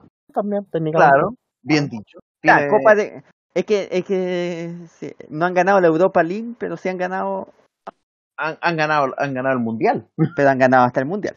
Sí, Mundial- y dos veces. Y dos El veces. mundial no es de la UEFA. El mundial no es, no es Bueno, de la Mbappé ha sido mejor jugador. Bueno, la Eurocopa. No, la pues, Eurocopa que es de la UEFA. Bueno, Kylian Mbappé no ha sido el, el jugador experto y sí, así que no, claro. Pero, pero sabemos, nosotros sabemos que alguien no ha ganado ninguna, no ha ganado la, la, la Copa de Europa y eso es Argentina. Claro. Pensar que querían unirse a, a la UEFA. Es, Messi, querían- nunca, fue el goleador de la, de me la acordé, eh, me acordé que, de que habían, de los diarios peruanos hablaban que Perú iba a jugar la Euro. Me, me salió, me salió en recuerdos de Facebook, no sé por qué, weón. A ver, déjame buscarlo, si lo encuentra, ¿eh? bueno, Bueno. mientras, mientras Fondi busca, mientras Fondi busca, vamos a rellenar como corresponde. Eh, rellenamos con el fútbol nuestro de cada día, rellenamos con... Bueno, fútbol. está ahí, está ahí en, en pija, lamentablemente, ahora con... con Eh, no, no, aunque parezca increíble, no. No, o sea, eh, sí, obviamente en la tarde eh, grité mucho el, el segundo gol y todo. Pero, Hay que aclarar que Roy estaba con sus hijos. Sí, y de hecho dejé al Dani pegado en el techo con, mi- con el grito. Grité y mis hijos no sabían qué me pasaba. No, y el Dani, el Dani me, me, me retó. Dijo, papá, no hagas eso nunca más. Porque, o sea, hubiera, hubiera tenido garras que ha pegado en el techo. Pobrecito. Y, y no, pero mira, el, eh, bueno, ya que, ya que pusiste el tema en la mesa, voy a tratar de hablarlo lo más rápido posible. Clásico porteño, 100 en primera división.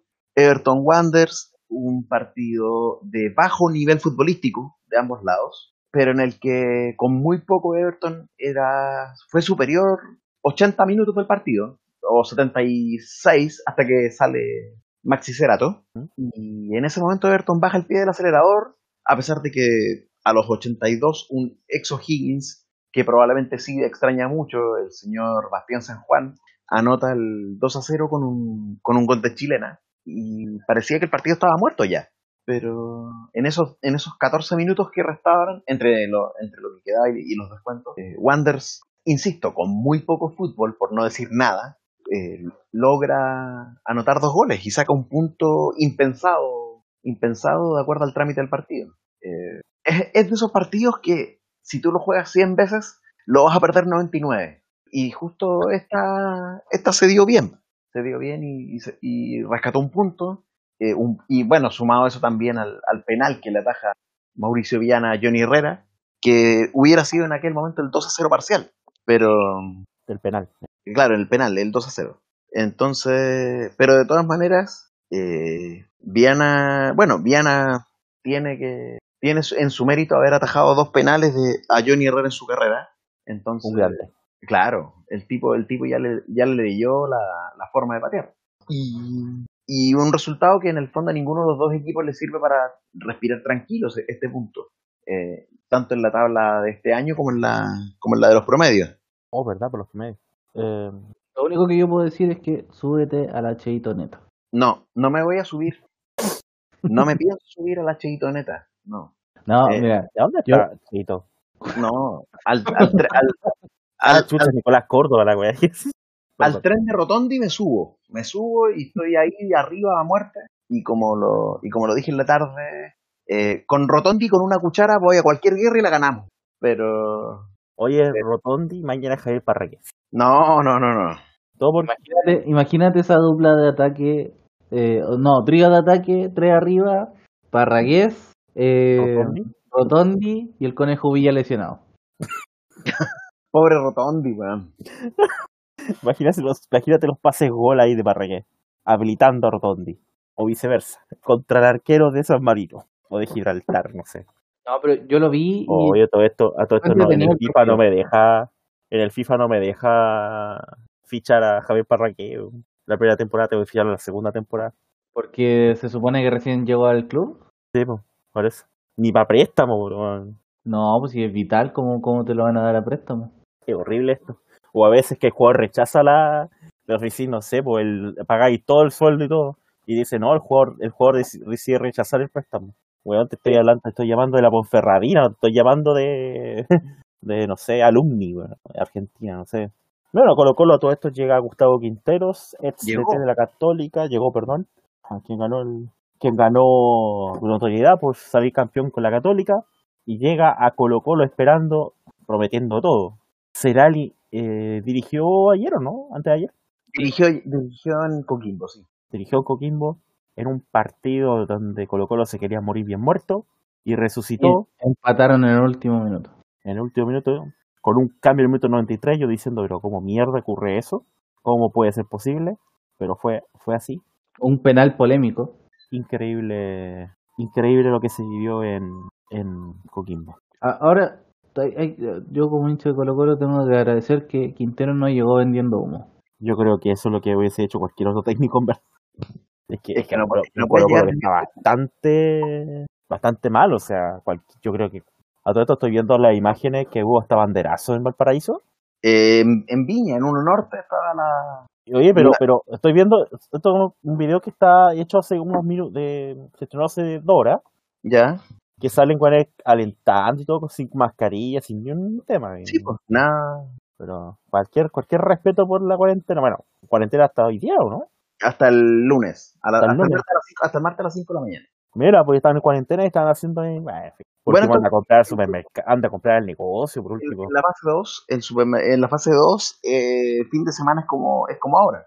Uh, Bueno, ¿qué le vamos a hacer? Y eso pasaba con Colo Colo, perdón. Mientras tanto, Fondi, tengo el momento que tú estabas pidiendo. ¿Cuál? No me digas que está. No me digas Está que el video del momento del partido entre Iberia y Lautaro de Win. Ay, vamos, por favor, por favor. Voy a, voy a- poner la pantalla, pantalla grande. No, Voy a descargarlo. Eh, voy a descargarlo ahora ya. No, no, el momento más esperable, esperado por el país. ¿Qué Oye? ¿Mudo? Mudo. Hay que decirle que parte. Se murió mudo más encima, puta la wea. Ahora viene el momento más grande de la historia del fútbol chileno. Del deporte nacional. Pero hay que Gracias. decirlo. Hay que, hay que, hay que decir la viveza. ¿Cómo parte lo del jugador de eh, Iberia? Iberia. Pero, pero a ver, voy a comentar la jugada del minuto cero. A ver. Está el jugador de Iberia que está, a, está en la- y se mete al campo, po. se mete a la cancha. Mientras tanto lo empujan. A ver. ¡Qué momentazo! y el gol le agarra de la pierna y lo empuja. ¡Ay, qué momento! weón. Tremendo. El, el- un momentazo. estoy, estoy, estoy de verdad satisfecho por este, por el mejor, es un momentazo. Eh, recuerdo de eso, de el momento entre el partido de Iberi y Lautaro de Win, donde terminaron. El primero están atendiéndolo en la orilla al, al jugador y el jugador se mete a la cancha arrastrándose y después Claro. llega el técnico y lo toma y lo saca arrastrándolo de la cancha. Yo creo que es justo, fue, era bastante justo, es una roja inmerecida. Ahí está.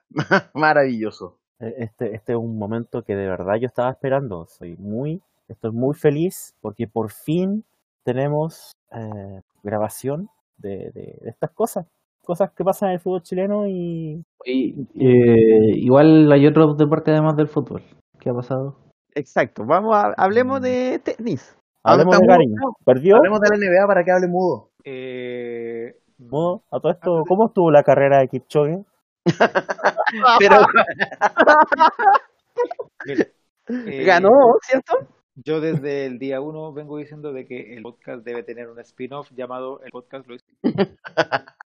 Porque- y, al punto de que cuando creíamos de que podía ser infalible, eh, al punto de que, de que incluso pudiera eh, eh, poner en duda la- el invicto de Kipchoge, o entre comillas el invicto porque en realidad eh, tenía una derrota en Majors, eh, el podcast llega y lo hace en la maratón de Londres de la semana pasada. Kipchoge que venía punteando aproximadamente a metro 25-30, sale octavo. Esperábamos, esperábamos un monólogo. No se tropezó.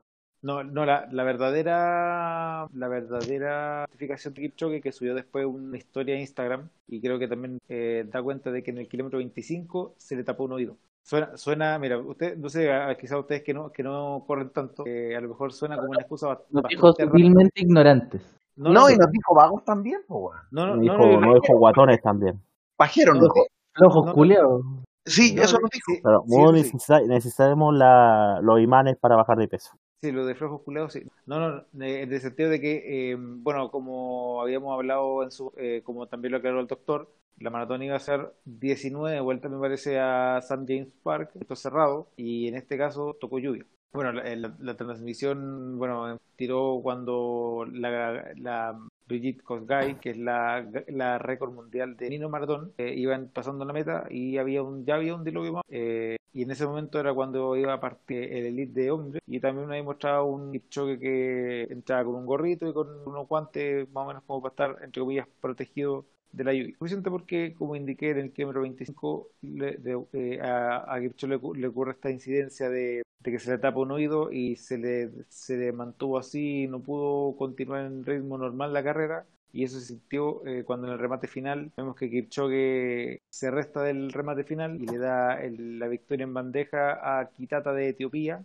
quien después de un remate final se lleva la maratón de Londres por primera vez en su carrera. Eh, independiente de, de, de la carrera del otro día, Kipchoge solamente tenía un segundo lugar el 2000, por allá por el 2013 también creo que fue en Londres. Y después vinieron puras victorias, victoria, victoria, victoria, incluyendo el récord del mundo en, en la maratón de Berlín, el oro do- dos años anteriores en Río 2016. Y de hecho, el mismo año 2018, la organización de la Maratón de Berlín tuvo esa idea visionaria de poner la cara de Kipchoge en las medallas como a modo de homenaje por su victoria en. Eh, y bueno, y pasó, pasó esto, esto y puedo, puedo, puedo- decir no somos nada y el podcast. Eh, bueno, eh, a- a- obviamente después de eso vino la, la explicación que yo le indiqué a Kipchoge y bueno, o sea, este es el ejemplo de que, de que la, de que hasta el quizás más grande maratonista de la historia puede fallar, eh, pero yo creo que, que, también hay muchas teorías, bueno, que también se hablaron durante la transmisión respecto de, de qué había sido lo que había pasado con el rival, con, con Bekele, que supuestamente iba a protagonizar el duelo del siglo, y creo que también pudo haber sido uno de los factores, así como si Bekele votó la carrera, Kipchoge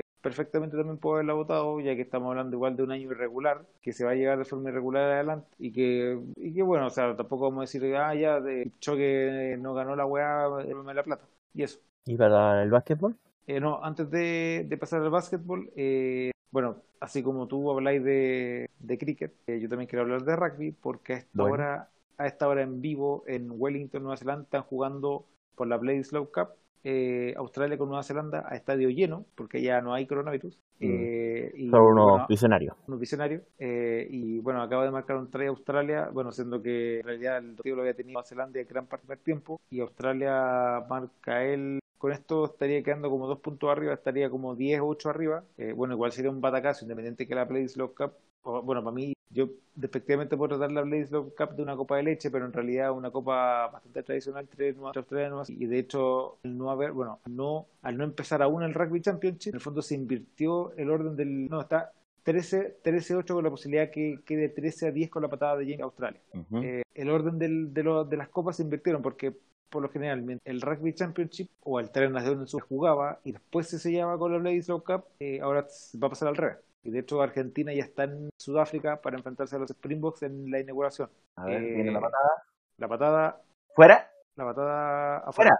Fuera. Sí, lo- Fuera. libros no, levantaron la, no levantaron la, la bandera. En el fondo es como la especie de antesala de, del inicio del Rugby Championship. Como indiqué, Argentina, bueno, Argentina tiene una pila de baja y más encima van a, van a tener que debutar en el Rugby sea, el campeón del así que no va a ser nada fácil la- el estreno, el estreno para Argentina. Eh, NBA.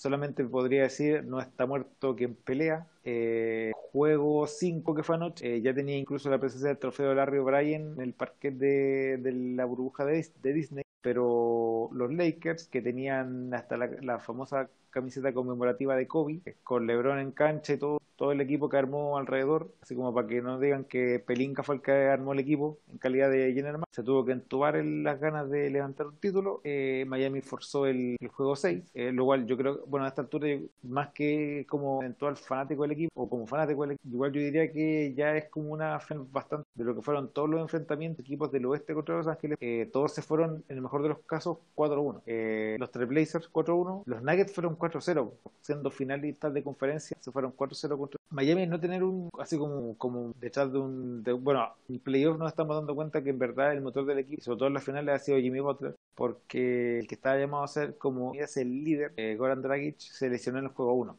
y hasta el día de hoy no no ha vuelto, no ha vuelto y esperemos que, que, las que sus finales, sus primeras finales, eh, después de haber sido hace cuatro años nombrado MVP de las finales del Eurobasket por Eslovenia, no se ven de esta manera porque eso sería como demasiado mala. Jimmy Butler entonces se, se ha echado el equipo al hombro y ayer clara de, de cuál ha sido su función, bueno, y fondo también lo mala es la defensa o de, de cómo de cómo lo han intentado defender, porque los dos partidos que ha ganado Miami, eh, aquí estamos hablando, bueno, lo de anoche terminó ese enfrentamiento casi y de hecho Butler terminó un triple doble con más de 30 puntos por de esa dos cifras con esa cantidad de puntos. O sea, nada mal. Si hablamos de un, de un hueón que fue desechado por, por Chicago, Filadelfia, Minnesota, que Miami lo, lo recicló y, y puta que lo ha reciclado. Eh, bueno, no sé si Robbie y compañía están viendo el partido de, de la Bledisloe Cup en vivo, pero se viene ataque a Australia y hay peligro atrás. A esta, Estoy eh, jugando cartitas. Ah, muy bien. Eh, bueno, el juego 6 va a ser mañana. No, perdón, hoy día de la noche porque ya estamos hablando de día domingo. Bueno, obviamente los Lakers todavía tienen la posibilidad de, levantar el título, para ellos, pero lo que han sido a lo largo de, no se puede perder la fe como fanático de Miami. Y bueno, y esperemos también que como, fanático del básquet en general se llegue a un juego 7, porque en el fondo, o sea, más que nada por el hecho podría haber ley que pase lo que le pasó a Golden State, que bueno, no sería feo, o sea, no sería para nada malo que le pasara en este caso a, a esto. Eh, Eso, Pero a mí, a mí, por ejemplo, me gustaba mucho cuando la NBA estaba viéndola cuando Jimmy Butler estaba en los Bulls y yo encontré que fue una estupidez haberlo desechado. horribles, horribles decisiones de la, de la gerente, de la gerencia técnica de los Bulls. Bueno, que en realidad no han dado, con, han dado puntada, no han dado, no han dado el palo al gato, se fue Jordan. Ya han perdido todos estos años. La eterna transición. Yes. Y a llegar al tier 2000, F. F. ¿Tú crees que va a haber un va a haber un juego 7? Ojalá. La verdad no. Bueno, pero yo voy a, yo no me voy a perder el directo, el directo del juego 6 de la media inglesa, por cierto. Porque soy miembro, por tanto puedo, puedo verlo. Pero va a ser un evento espectacular. Y por cierto, ya que estoy en YouTube, ¿sabían ustedes que Shrek es judío? No, no lo sabía. Bueno, hay un video en YouTube que lo comprueba. Eso es todo. cierto. Así que Sí, pues está en YouTube, es cierto. está. ¿Algo más para comentar? ¿Tenis? ¿Golf? Eh, yo tomaré la palabra con el tenis. Nos vamos a subir a la, a la guarachineta. ¿Algo Eh, antes de subirnos, oye, subámonos al tiro a la guarachinera, a la, a la, a la exaneta. Ya. Eh, bu- bueno, ustedes saben que se está jugando Roland Garros, que el día de mañana termina, y quedan solamente dos partidos para, para que concluyan todas las categorías del último Grand Slam de este año.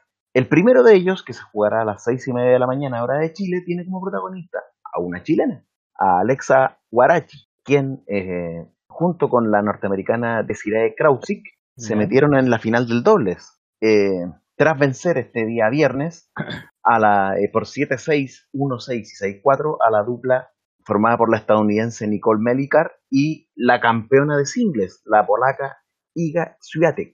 Entonces, para Warachi Krausik, este, que son las sembradas número 14 del torneo, eh, este domingo definirán el título con la segunda sembrada, con la húngara Timea Babos y la francesa Cristina Mladenovic. Eh, un buen torneo para, bueno, y un buen torneo para Guarachi, quien además eh, instala la bandera chilena en la final de, del Gran Slam parisino después de, Garín, eh, perdón, de Garino, ¿no? No, pues Eh, de, de, de Gildemeister con...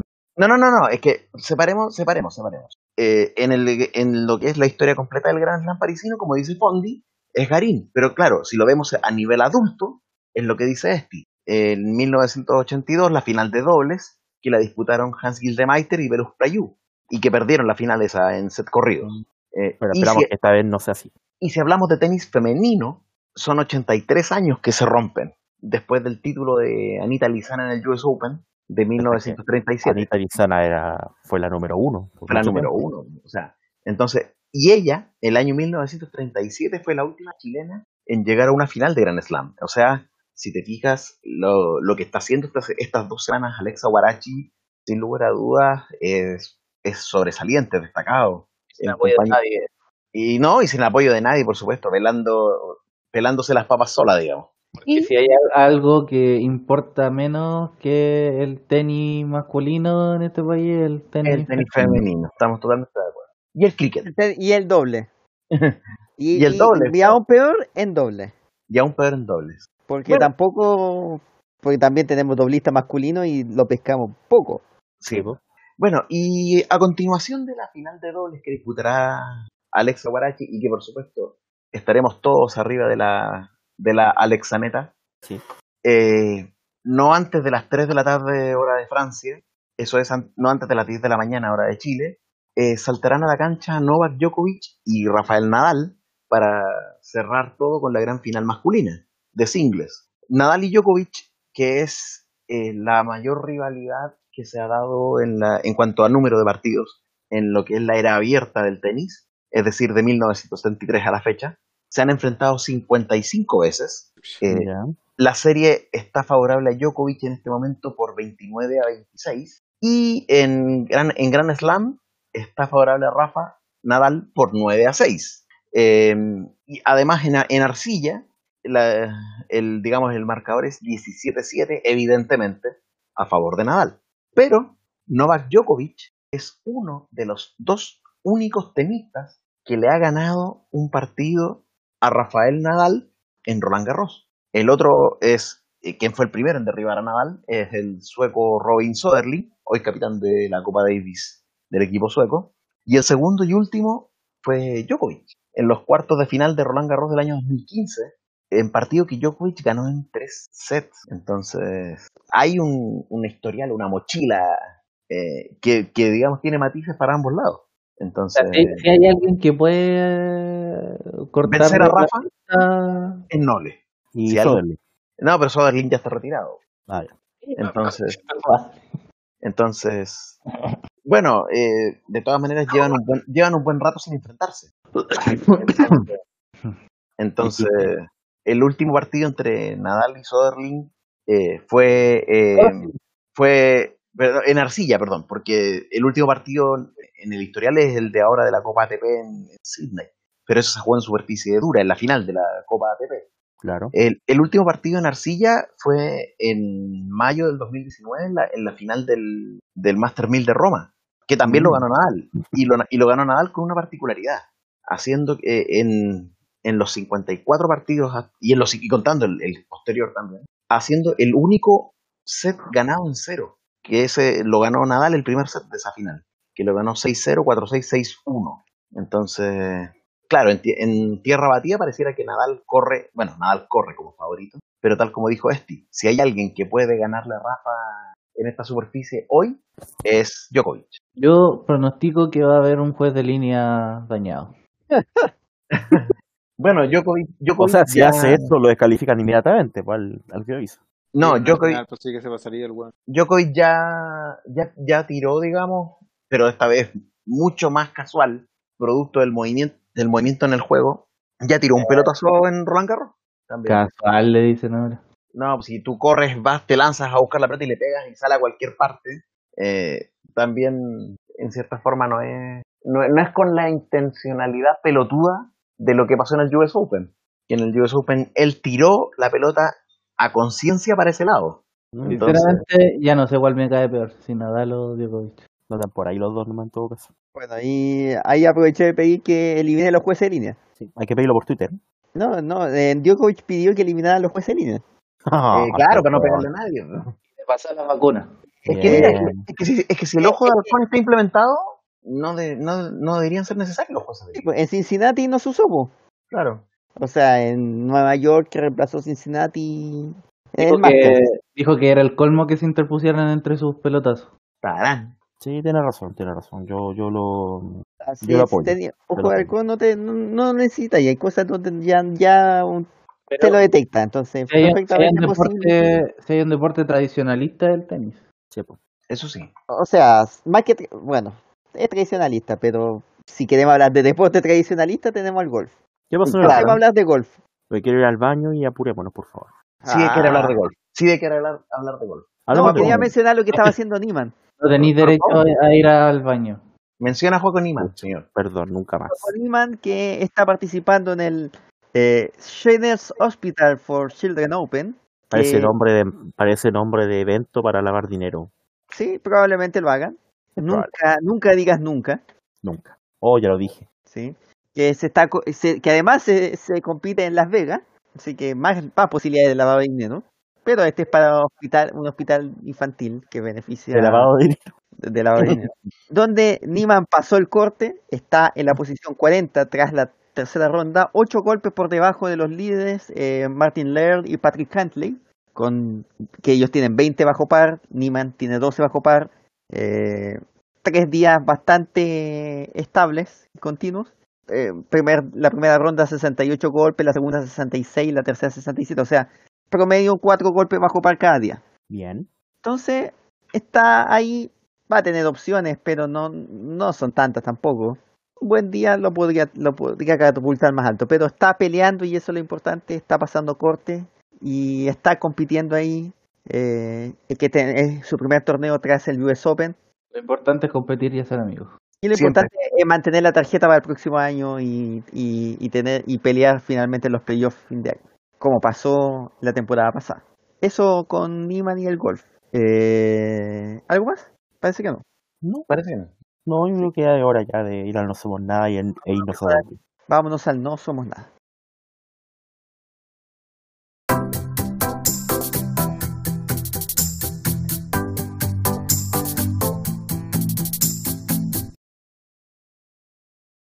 El No Somos Nada y bueno, una sección que siempre tenemos que sortearnos o al ojo, al dedo, decidir quién empieza. Ahora decidí hacer algo más salomónico, presentar. Es el único que piensa que tenemos que sortearnos, weón. Bondi piensa, de que hay que sortear, que es más, es más cómodo para todos, más allá que a mí se me olvida el orden. ¿Y, y qué pasa? Mudo, Mudo pide ser primero. ¿Y qué pasó? Quedó cuarto, lamentablemente. Pero como, como no me puteó, y y lo cual se gana un, un honor, saludos, le voy a dar el primer lugar que la decide, ahora te lo voy a dar a ti. Tú eres el primero en mencionar tu noticia, no somos nada. Ya, gracias, Fondi, chuparme los coquitos feo culiao. Eh, Nadie. ende- en- enderezaron a un hombre que pasó 28 años doblado por la mitad. Enderezaron entre comillas. ¿Qué? ¿ah? Ocurrió en China. El paciente fue diagnosticado con espondilitis anquisolante cuando tenía 18 años y llegó a un punto en que su cara estaba pegada a sus muslos. Mira el video. Mira el video. Bueno, eh, bueno, perdón, sí, en realidad yo no, ni- yo lo- vamos a hacerlo. Vamos, vamos, acabo de poner la cabeza aquí en, el, a- la pantalla a ver si puedo ver el video. Con el profesor Rosa. Es la misma. ven, ven- ven que al final tenían que verlo igual. Ya. Con tan solo 18 años. ¿Pero cuál video, weón? Ay, cállense, weones. A Li Hua, un hombre de China, le diagnosticaron espondilitis anquilosante. Su condición fue empeorando hasta que llegó un punto en que su cuerpo estaba tan doblado que su pueblo, que en su pueblo, Hunan, eh, se empezaron a referir a él como el hombre, el hombre plegable. Su postura era tan extrema que, te- que tenía la cara presionada contra sus propios muslos. Ahora, a sus 46 años, Li Hua ha logrado mantenerse erguido gracias a un exitoso y complejo, complejo tratamiento. El hombre llevaba cerca de tres décadas con una postura antinatural y su familia no disponía del dinero necesario para el tratamiento. Sin embargo, su caso se convirtió en un fenómeno mediático que llegó a los oídos del profesor Tao Weiden, jefe de cirugía de columna y ortopedia del Hospital Universitario de Shenzhen.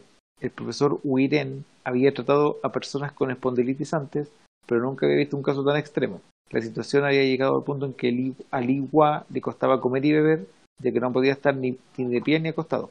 Pese a lo complejo de la situación, el profesor se propuso ayudar al hombre y al final lo consiguió.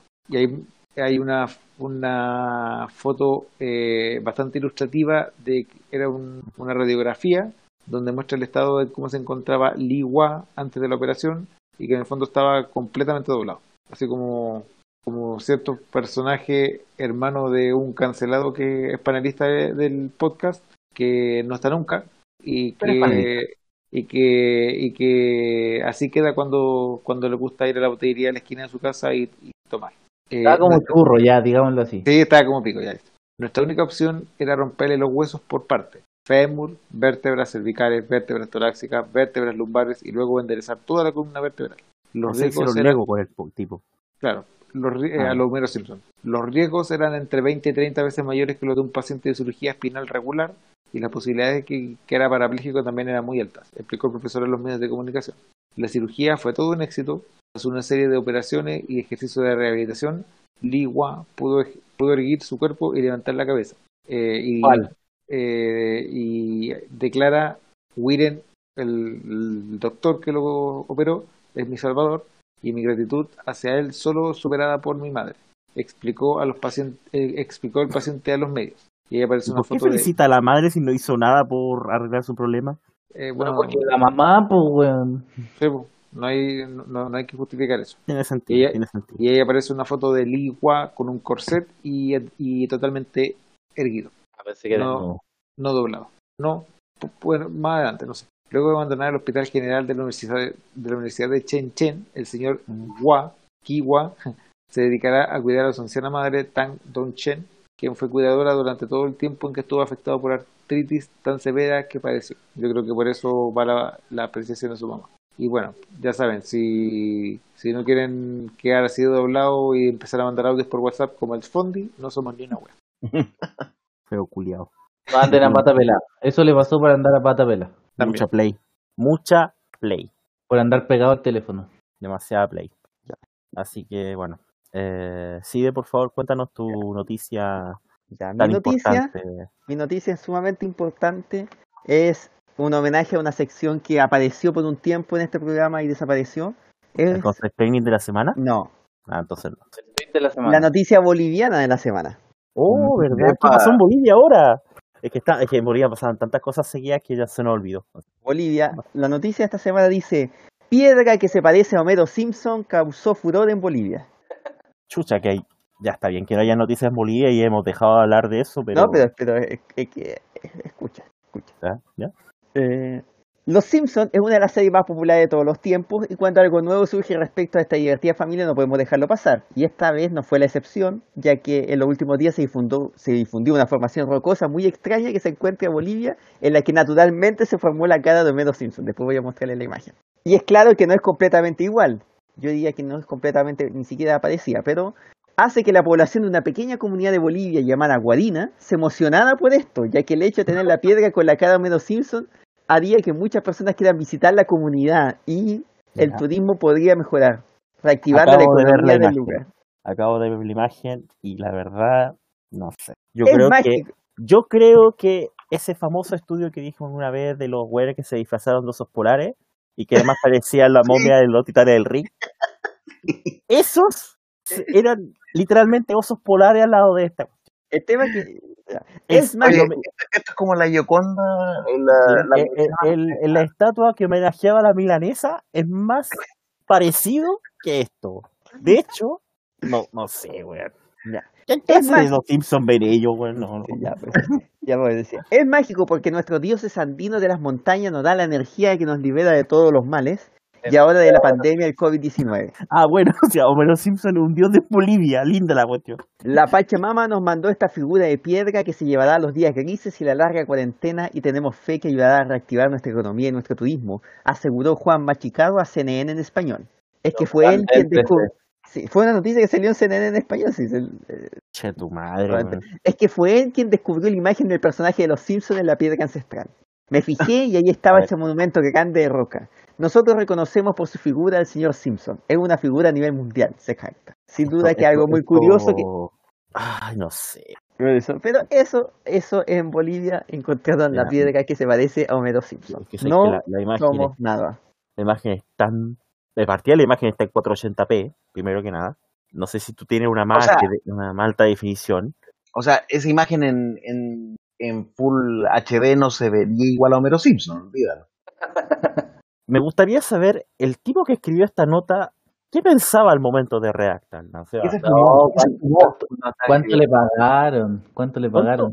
tan malo está el periodismo hoy en día que tienen que hacer una nota, que este tipo dijo, en algún momento, en algún momento de la nota dije, se lo habrá preguntado, oye, pero si no sé, de verdad, A ¿se ver, parece a Homero Simpson? Tengo que decirte, primero, es un video. Es una nota de alguien que fue a la piedra a acabar ahí. Que no me imagino un que fue, imagínate la, la, la- los, los cuarteles generales de, de CNN, No le mostraron hola, oiga jefe, ¿sabes que tengo que ir a hacer, tengo que ir a hacer una a Bolivia? ¿A Bolivia? Sí. ¿Y qué va a hacer? ¿Hablar sobre Evo Morales, Yanine Áñez, sobre el coronavirus? No. ¿Qué va a hacer en Bolivia? Tengo es que hay una piedra en un sector muy rural. Voy a necesitar, pues, partida voy a hasta cherpas para llegar ahí. Y voy a, y, y de hecho, y vamos a llegar allá porque la piedra tiene forma de Homero Simpson. Y me imagino al jefe de CNN ahí diciendo, no sé, Tremenda nota. Vaya. vaya. Tienen que ver esa nota, tienen que ver esa nota, yo les digo. Es que, es que, bueno, no. De, de hecho, le dijo al Me periodista: gustaría le, doy, saber. le doy un viático de 5 mil dólares para que vaya. A ver ahí, me y, A y ver. ahí- y en esa, A ver, que esa comparación que hace el, el lado, en la misma, en la nota de CNN. se parece a uno de los monos de Five at Freddy, po, más que Homero Simpson. No, de hecho, si te dais cuenta, tiene hasta orejas de oso, po, weón.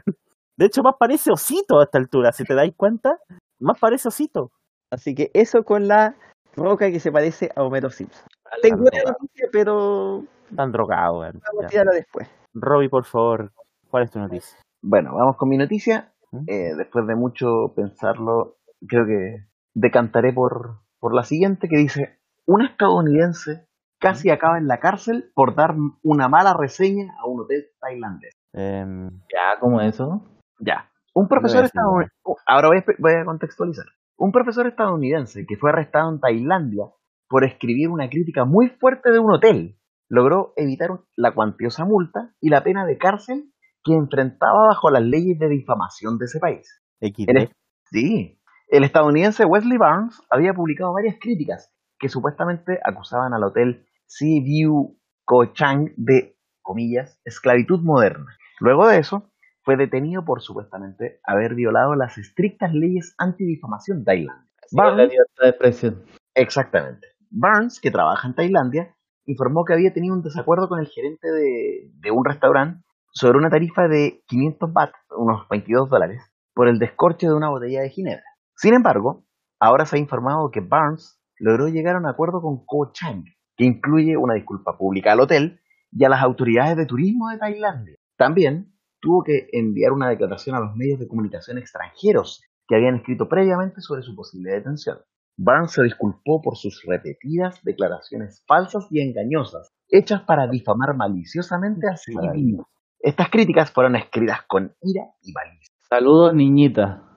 claro, y cualquier parecido a eso es Lo peor de todo es que, que como que las disculpas generan algo totalmente re- eh, re- eh, repulsivo, como que no dan ganas de, de visitar los locales porque si, porque aún así por las disculpas, porque te da, porque si te encontráis algo malo tenía el riesgo de que pase esto mismo.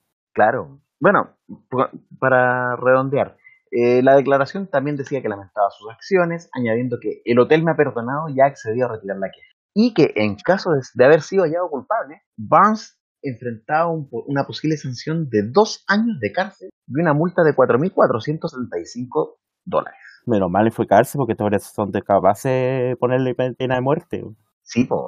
Bueno, con- eh, y esto obviamente viene a raíz de que el sector turístico de Tailandia se había afectado con todo el tema del coronavirus, no hay necesidad de decirlo, pasa en Sí, todo el mundo. además, además. Claro, entonces, eh, bueno, entonces recibir múltiples revisiones falsas y difamatorias durante un periodo puede ser extremadamente perjudicial, especialmente durante estos tiempos increíblemente difíciles, afirma la declaración del hotel. Además, los representantes del hotel informaron que intentaron contactar con Barnes antes de emprender las acciones legales en su contra. Sin embargo, el hombre ignoró los comunicados y al final solo Ah, a la notificación por parte de las autoridades sobre la denuncia en su contra. Hemos optado, por, hemos optado por denunciarlo como medida disuasiva, bastante disuasiva, Claro. porque entendimos que él podía seguir escribiendo reseñas negativas semana tras semana durante el futuro previsible. Que le tiene confianza al tipo. O sea, tal como se ha dicho cuando recién comencé a contextualizar, si la libertad de expresión y poder decir este lugar es malo tiene como consecuencia que nos vayamos en cana o, y que paguemos 5 mil dólares, es porque ya definitivamente no somos nada. Imagínate un crítico de cine dice algo de una película así como, no, la verdad es que la película estuvo ahí nomás. No, concho tu madre, a la cárcel, weón. claro, o sea, Sí, sí, estás sí. difamando la película. Imagínate, hiciéramos eso con las películas de Sebastián Badilla. No iríamos todos en cana, weón. Estaría horrible. Esti, por favor, cuéntanos tu noticia. Antes de decirle a Robbie que esa noticia la comentamos en el podcast anterior en el bonus track. Pero no Oh. nadie el Así que tranquilo. Oh, solamente Pero, pero la, solamente, la mencionamos la- mencionaste el nomás. titular, así que tranquilo. no, tenía fecha, tenía fecha de, de ayer, no, del- de ayer, de, de 9 de octubre donde la encontré. Así que mi fuente está tirando noticias repetidas. Nada, pero tranqui, si tal- solamente hablamos del titular esa vez. Así que tranquilo. Ah, muy bien. Esti, por favor. Ya no se podrán explotar las burbujas del plástico de embalaje. ¿Qué? ¿Qué? No, no, no, no, no. No, no, basta. La mala noticia. No, Basta. ¿Sí de, ¿Así de le gusta eso? no, terrible. No, no, no, no, no. Yo me voy de automáticamente de este planeta. F. Me voy, me retiro. Ahora quiero saber por qué. La empresa que creó este producto en 1960 ahora desarrolló uno nuevo, más barato, que no tiene los característicos globitos de aire. No. No, Eh, ¿Qué vamos a dice, hacer? dice aquí, en las redes sociales los No. fanáticos de apretarlo ya se lamentan. Mira el Yo- video. ¿A esto le gusta a los, a los psicólogos? ¿Por Claro. qué? Reventar, reventar la, la pelotita. Ah, porque, porque se viene en crisis. romper las bolas. Literal. Porque ahora ya la gente no se va a poder desestresar con esas pelotitas. ¿Y, las pelo- ¿Y cuándo van a prohibir las pelotas antiestrés? Pronto, si así vienen. eh, eh, eh, esa es la conspiración de la próxima semana. Ah, Las mujeres, las mujeres tienen pelota antiestrés. Ya, ¿qué dice la noticia? Dice, eh, ¿podría ser la noticia más triste del año? Bueno, tampoco hay que exagerar, pero seguro a más de uno le afectará esta decisión empresarial. ¿Cómo no voy a exagerar si, el, si, si mi salvación ahora voy a tener depresión toda la vida? No queríamos saber tanto. Eh, dice, no nos interesa tu vida, Paquinola. dejarán de fabricar el plástico de burbujas que explotan al apretarlas con los dedos. Y en su lugar crearán una versión mejorada, ese ajá, lo agregué yo, eh, aunque con un pequeño problema para muchos. Ya no revienta. Oh, El grupo de Facebook Popping Bubble Grab, que reúne a los fanáticos de estos plásticos para embalar, está que arde. Algunos hasta cuentan que se los recetó su médico para vencer el estrés. No pueden entender cómo la empresa Sealer Air Corp, que lleva vendiendo este producto desde 1960, def- decidió producir uno nuevo parecido al original, aunque más barato y que representa una diferencia fundamental. Ya no habrán burbujas que revienten al apretarlas. Eh, eh, eh, dice aquí, si bien el cambio no será inmediato, eh, eh, eh, todavía seguirán existiendo esas. La idea es que se deje de utilizar debido al espacio que ocupan esos plásticos. Los nuevos eh, serán planos y según explica la empresa, los consumidores minoristas tendrán que utilizar una bomba para inflarlo ellos mismos. esto es terrible. Oremos. El nuevo sistema se llama iBubble, iBurbuja. Original. Mu- Muy no- novedoso. Presenta columnas conectadas por lo que cuando se presiona una, el aire es empujado justo hacia las celdas vecinas. Hasta ahora cada burbuja estaba separada para que se pudiera exprimir por separado y hacerlas estallar, lo que rápidamente se convirtió en un efectivo método antiestrés. Lee también, fin de una era, Sony dejará de fabricar sus Walkman. Eh, según cuenta el diario español La Al Vanguardia, final de una era. Al final de una hora. el plástico fue creado originalmente en 1957 por Sealed Air, que buscaba un nuevo sistema para empapelar. Y de Alfred. ¿Ah? Y de desestresarse. Dice, eh, Alfred Fielding y Mark Chavanes estaban haciendo sus últimos retoques en su garaje en Hawthorne, Nueva Jersey, eh, cuando se dieron cuenta de que su invento podría ser utilizado para el embalaje. Eh, el prototipo era en realidad dos cortinas de ducha que se pusieron juntas y crearon una capa de burbujas que podía actuar como amortiguador para golpes. El plástico se volvió tan popular que alcanzó ventas mundiales por 30 millones de dólares. No, perdón, 30 mil millones de dólares. Pero no solo para embalar se utilizó este plástico. En el grupo de Facebook los fanáticos muestran que le dan usos realmente insólitos, desde un calendario a una pollera, además del método antiestrés. Había que decir. Bueno, una mala noticia para el mundo, en verdad. Mala noticia. Y para Mudo, que ya se fue. Oh. F por. Eh, algo, eh, ¿Me toca a mí ahora? Retiran a cinco loros de un zoológico por insultar a los visitantes. Qué buena noticia es esa. Fue hermosa.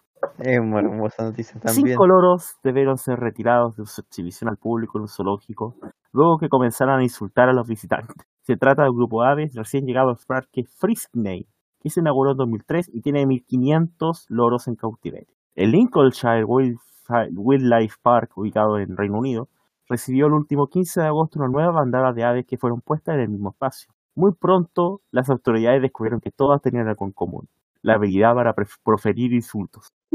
Primero, los empleados del lugar comenzaron a reírse del descubrimiento, y luego con la llegada de visitantes tuvieron que apartar a los animales. Durante los 25 últimos años siempre hemos aceptado loros que conocen y usan algo de lenguaje inapropiado, y realmente nos hemos acostumbrado a eso, manifestó Steve Nichols, director del parque. De vez en cuando encontrás a uno que dice malas palabras y es divertido.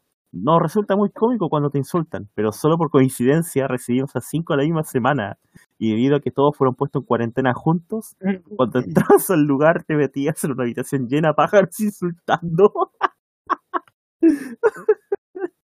Después de la semana en cuarentena, los pájaros comenzaron a entrar a estar a la vista del público. No pasaron ni 20 minutos hasta que empezaron a recibir quejas de los clientes. Lo encontramos muy divertido y los clientes lo tomaban relativamente bien, pero nos empezó a preocupar la presencia de niños durante el fin de semana.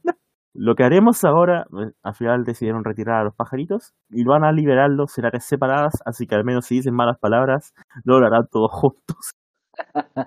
qué grande, qué grandes. Bueno, eh, Argentina, como es habitual, llena de noticias raras. Y aquí estoy viendo la roca que se parece a. Nuevamente la roca que se parece a Homero Simpson. Homero Simpson. Mm. Más, más se parece a Osito, no es joda. Pero este, este noticia argentina de la semana es una noticia argentina Inception. Porque no solo tiene Argentina Argentina, sino que Argentina 2, más ¿Italia? conocido como Italia. Y esto es un error, es un error grande, entre comillas. verdad. Esto es todo originado de vez en cuando en el pase de comunicaciones intermedio. A todo esto el nombre de la periodista es Natacha Kuat.